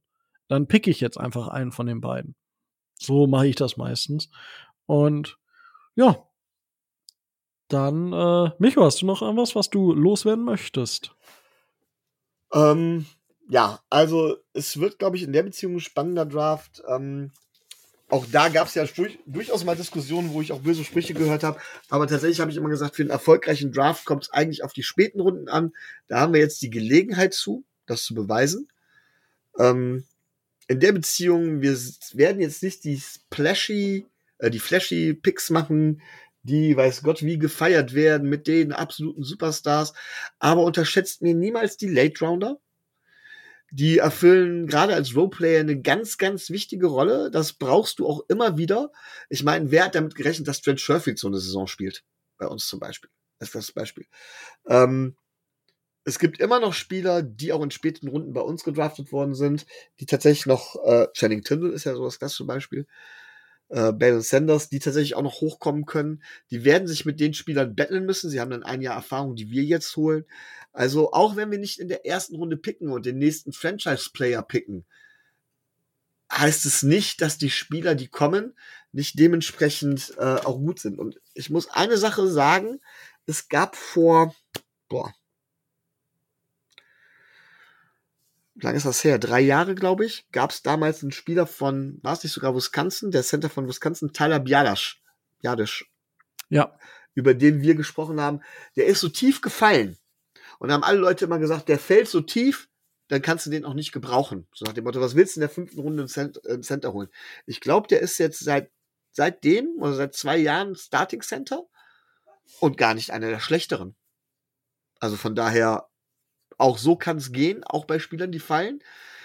Ähm, schwierig ist halt für uns Amateure, glaube ich, dass wir in diesen späten Runden halt nicht so tief drin sind. Die Franchises, die da Scouting Reports haben, die haben auch mit allen potenziellen äh, Spielern gesprochen, die an 210 gedraftet werden könnten. Die haben da, die Scouting-Abteilungen sind dementsprechend groß und ähm, ja, die werden schon, die werden da sehr genau gucken. Und deswegen, wenn wir sagen, von wegen so gewisse Trades machen für uns keinen Sinn, ähm, macht es für die Franchises durchaus Sinn, weil die vielleicht analysiert haben, dass der Spieler halt eben ähm, zwei Picks später nicht mehr oder drei Picks später halt eben nicht mehr da sein könnte, aber man will ihn unbedingt haben, weil man sich von ihm irgendwas verspricht. Spannend wird das dementsprechend auf jeden Fall. Und wir können da auch sehr deutlich sehen, wie sehr sich die Miami Dolphins tatsächlich wirklich im Titelfenster sehen. Weil da ist wirklich die Frage, welche Strategie sie fahren, zeigt sehr deutlich, glaube ich, in welche Richtung die nächsten Jahre sie sich selber sehen. Ja, da stimme ich dir tatsächlich auch zu und da gibt es, glaube ich, auch gar nicht mehr wirklich was äh, zu ergänzen, würde ich sagen. Und ja, Tyler Bialisch ist immer noch äh, Starting Center der ähm, Dallas Cowboys und spielt dort eine solide Geschichte, ähm, soweit wie ich das habe. Und ja, 2020 in seinem Rookie-Jahr ist er dann irgendwann reingekommen und seitdem startet er. Genau. Ja, äh, aber dann war es das jetzt tatsächlich schon. Ich meine, wir haben auch knapp über zwei Stunden mit vier Picks. Kann man mal machen. Ja.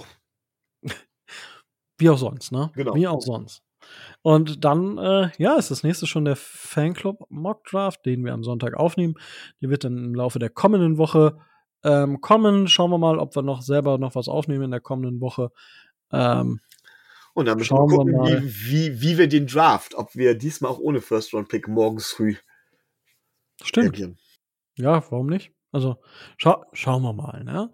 Und äh, ja, dementsprechend äh, würde ich sagen, dann hast du noch was, Micho? Stay tuned. Ja, dann äh, ja, war wieder mal ein inneres Blumenpflücken, das Ganze hier. Ähm, ich hoffe, ihr hattet genauso viel Spaß wie ich. Und wenn ihr uns unterstützen wollt, dann geht das über Patreon. Ähm, schon ab 2,50 Mark im Monat aber es geht natürlich auch einfach da, wo ihr Podcast hören könnt. Folgt uns einfach überall da, wo ihr Podcast hören könnt. Lasst uns eine ähm, Geschichte da und ähm, ja, lasst auf Spotify ähm, äh, auch euren Kommentar dort äh, dort, äh, weil beim letzten Mal, wir, wir hatten ja die Frage, ob an 21, wen würdet ihr picken? Da haben wir keine Antworten erhalten. Ja. Ähm, aber was meint ihr zu unseren Mock Drafts? Welche Spieler würdet ihr denn an, an dem ersten Punkt sehen, die die Dolphins? Mit welchem Spieler wärt ihr an, zwei, äh, an 51 zufrieden? Lasst uns das einfach wissen. Und ja, dann bleibt mir jetzt auch nichts anderes mehr zu sagen als stay tuned and fins up.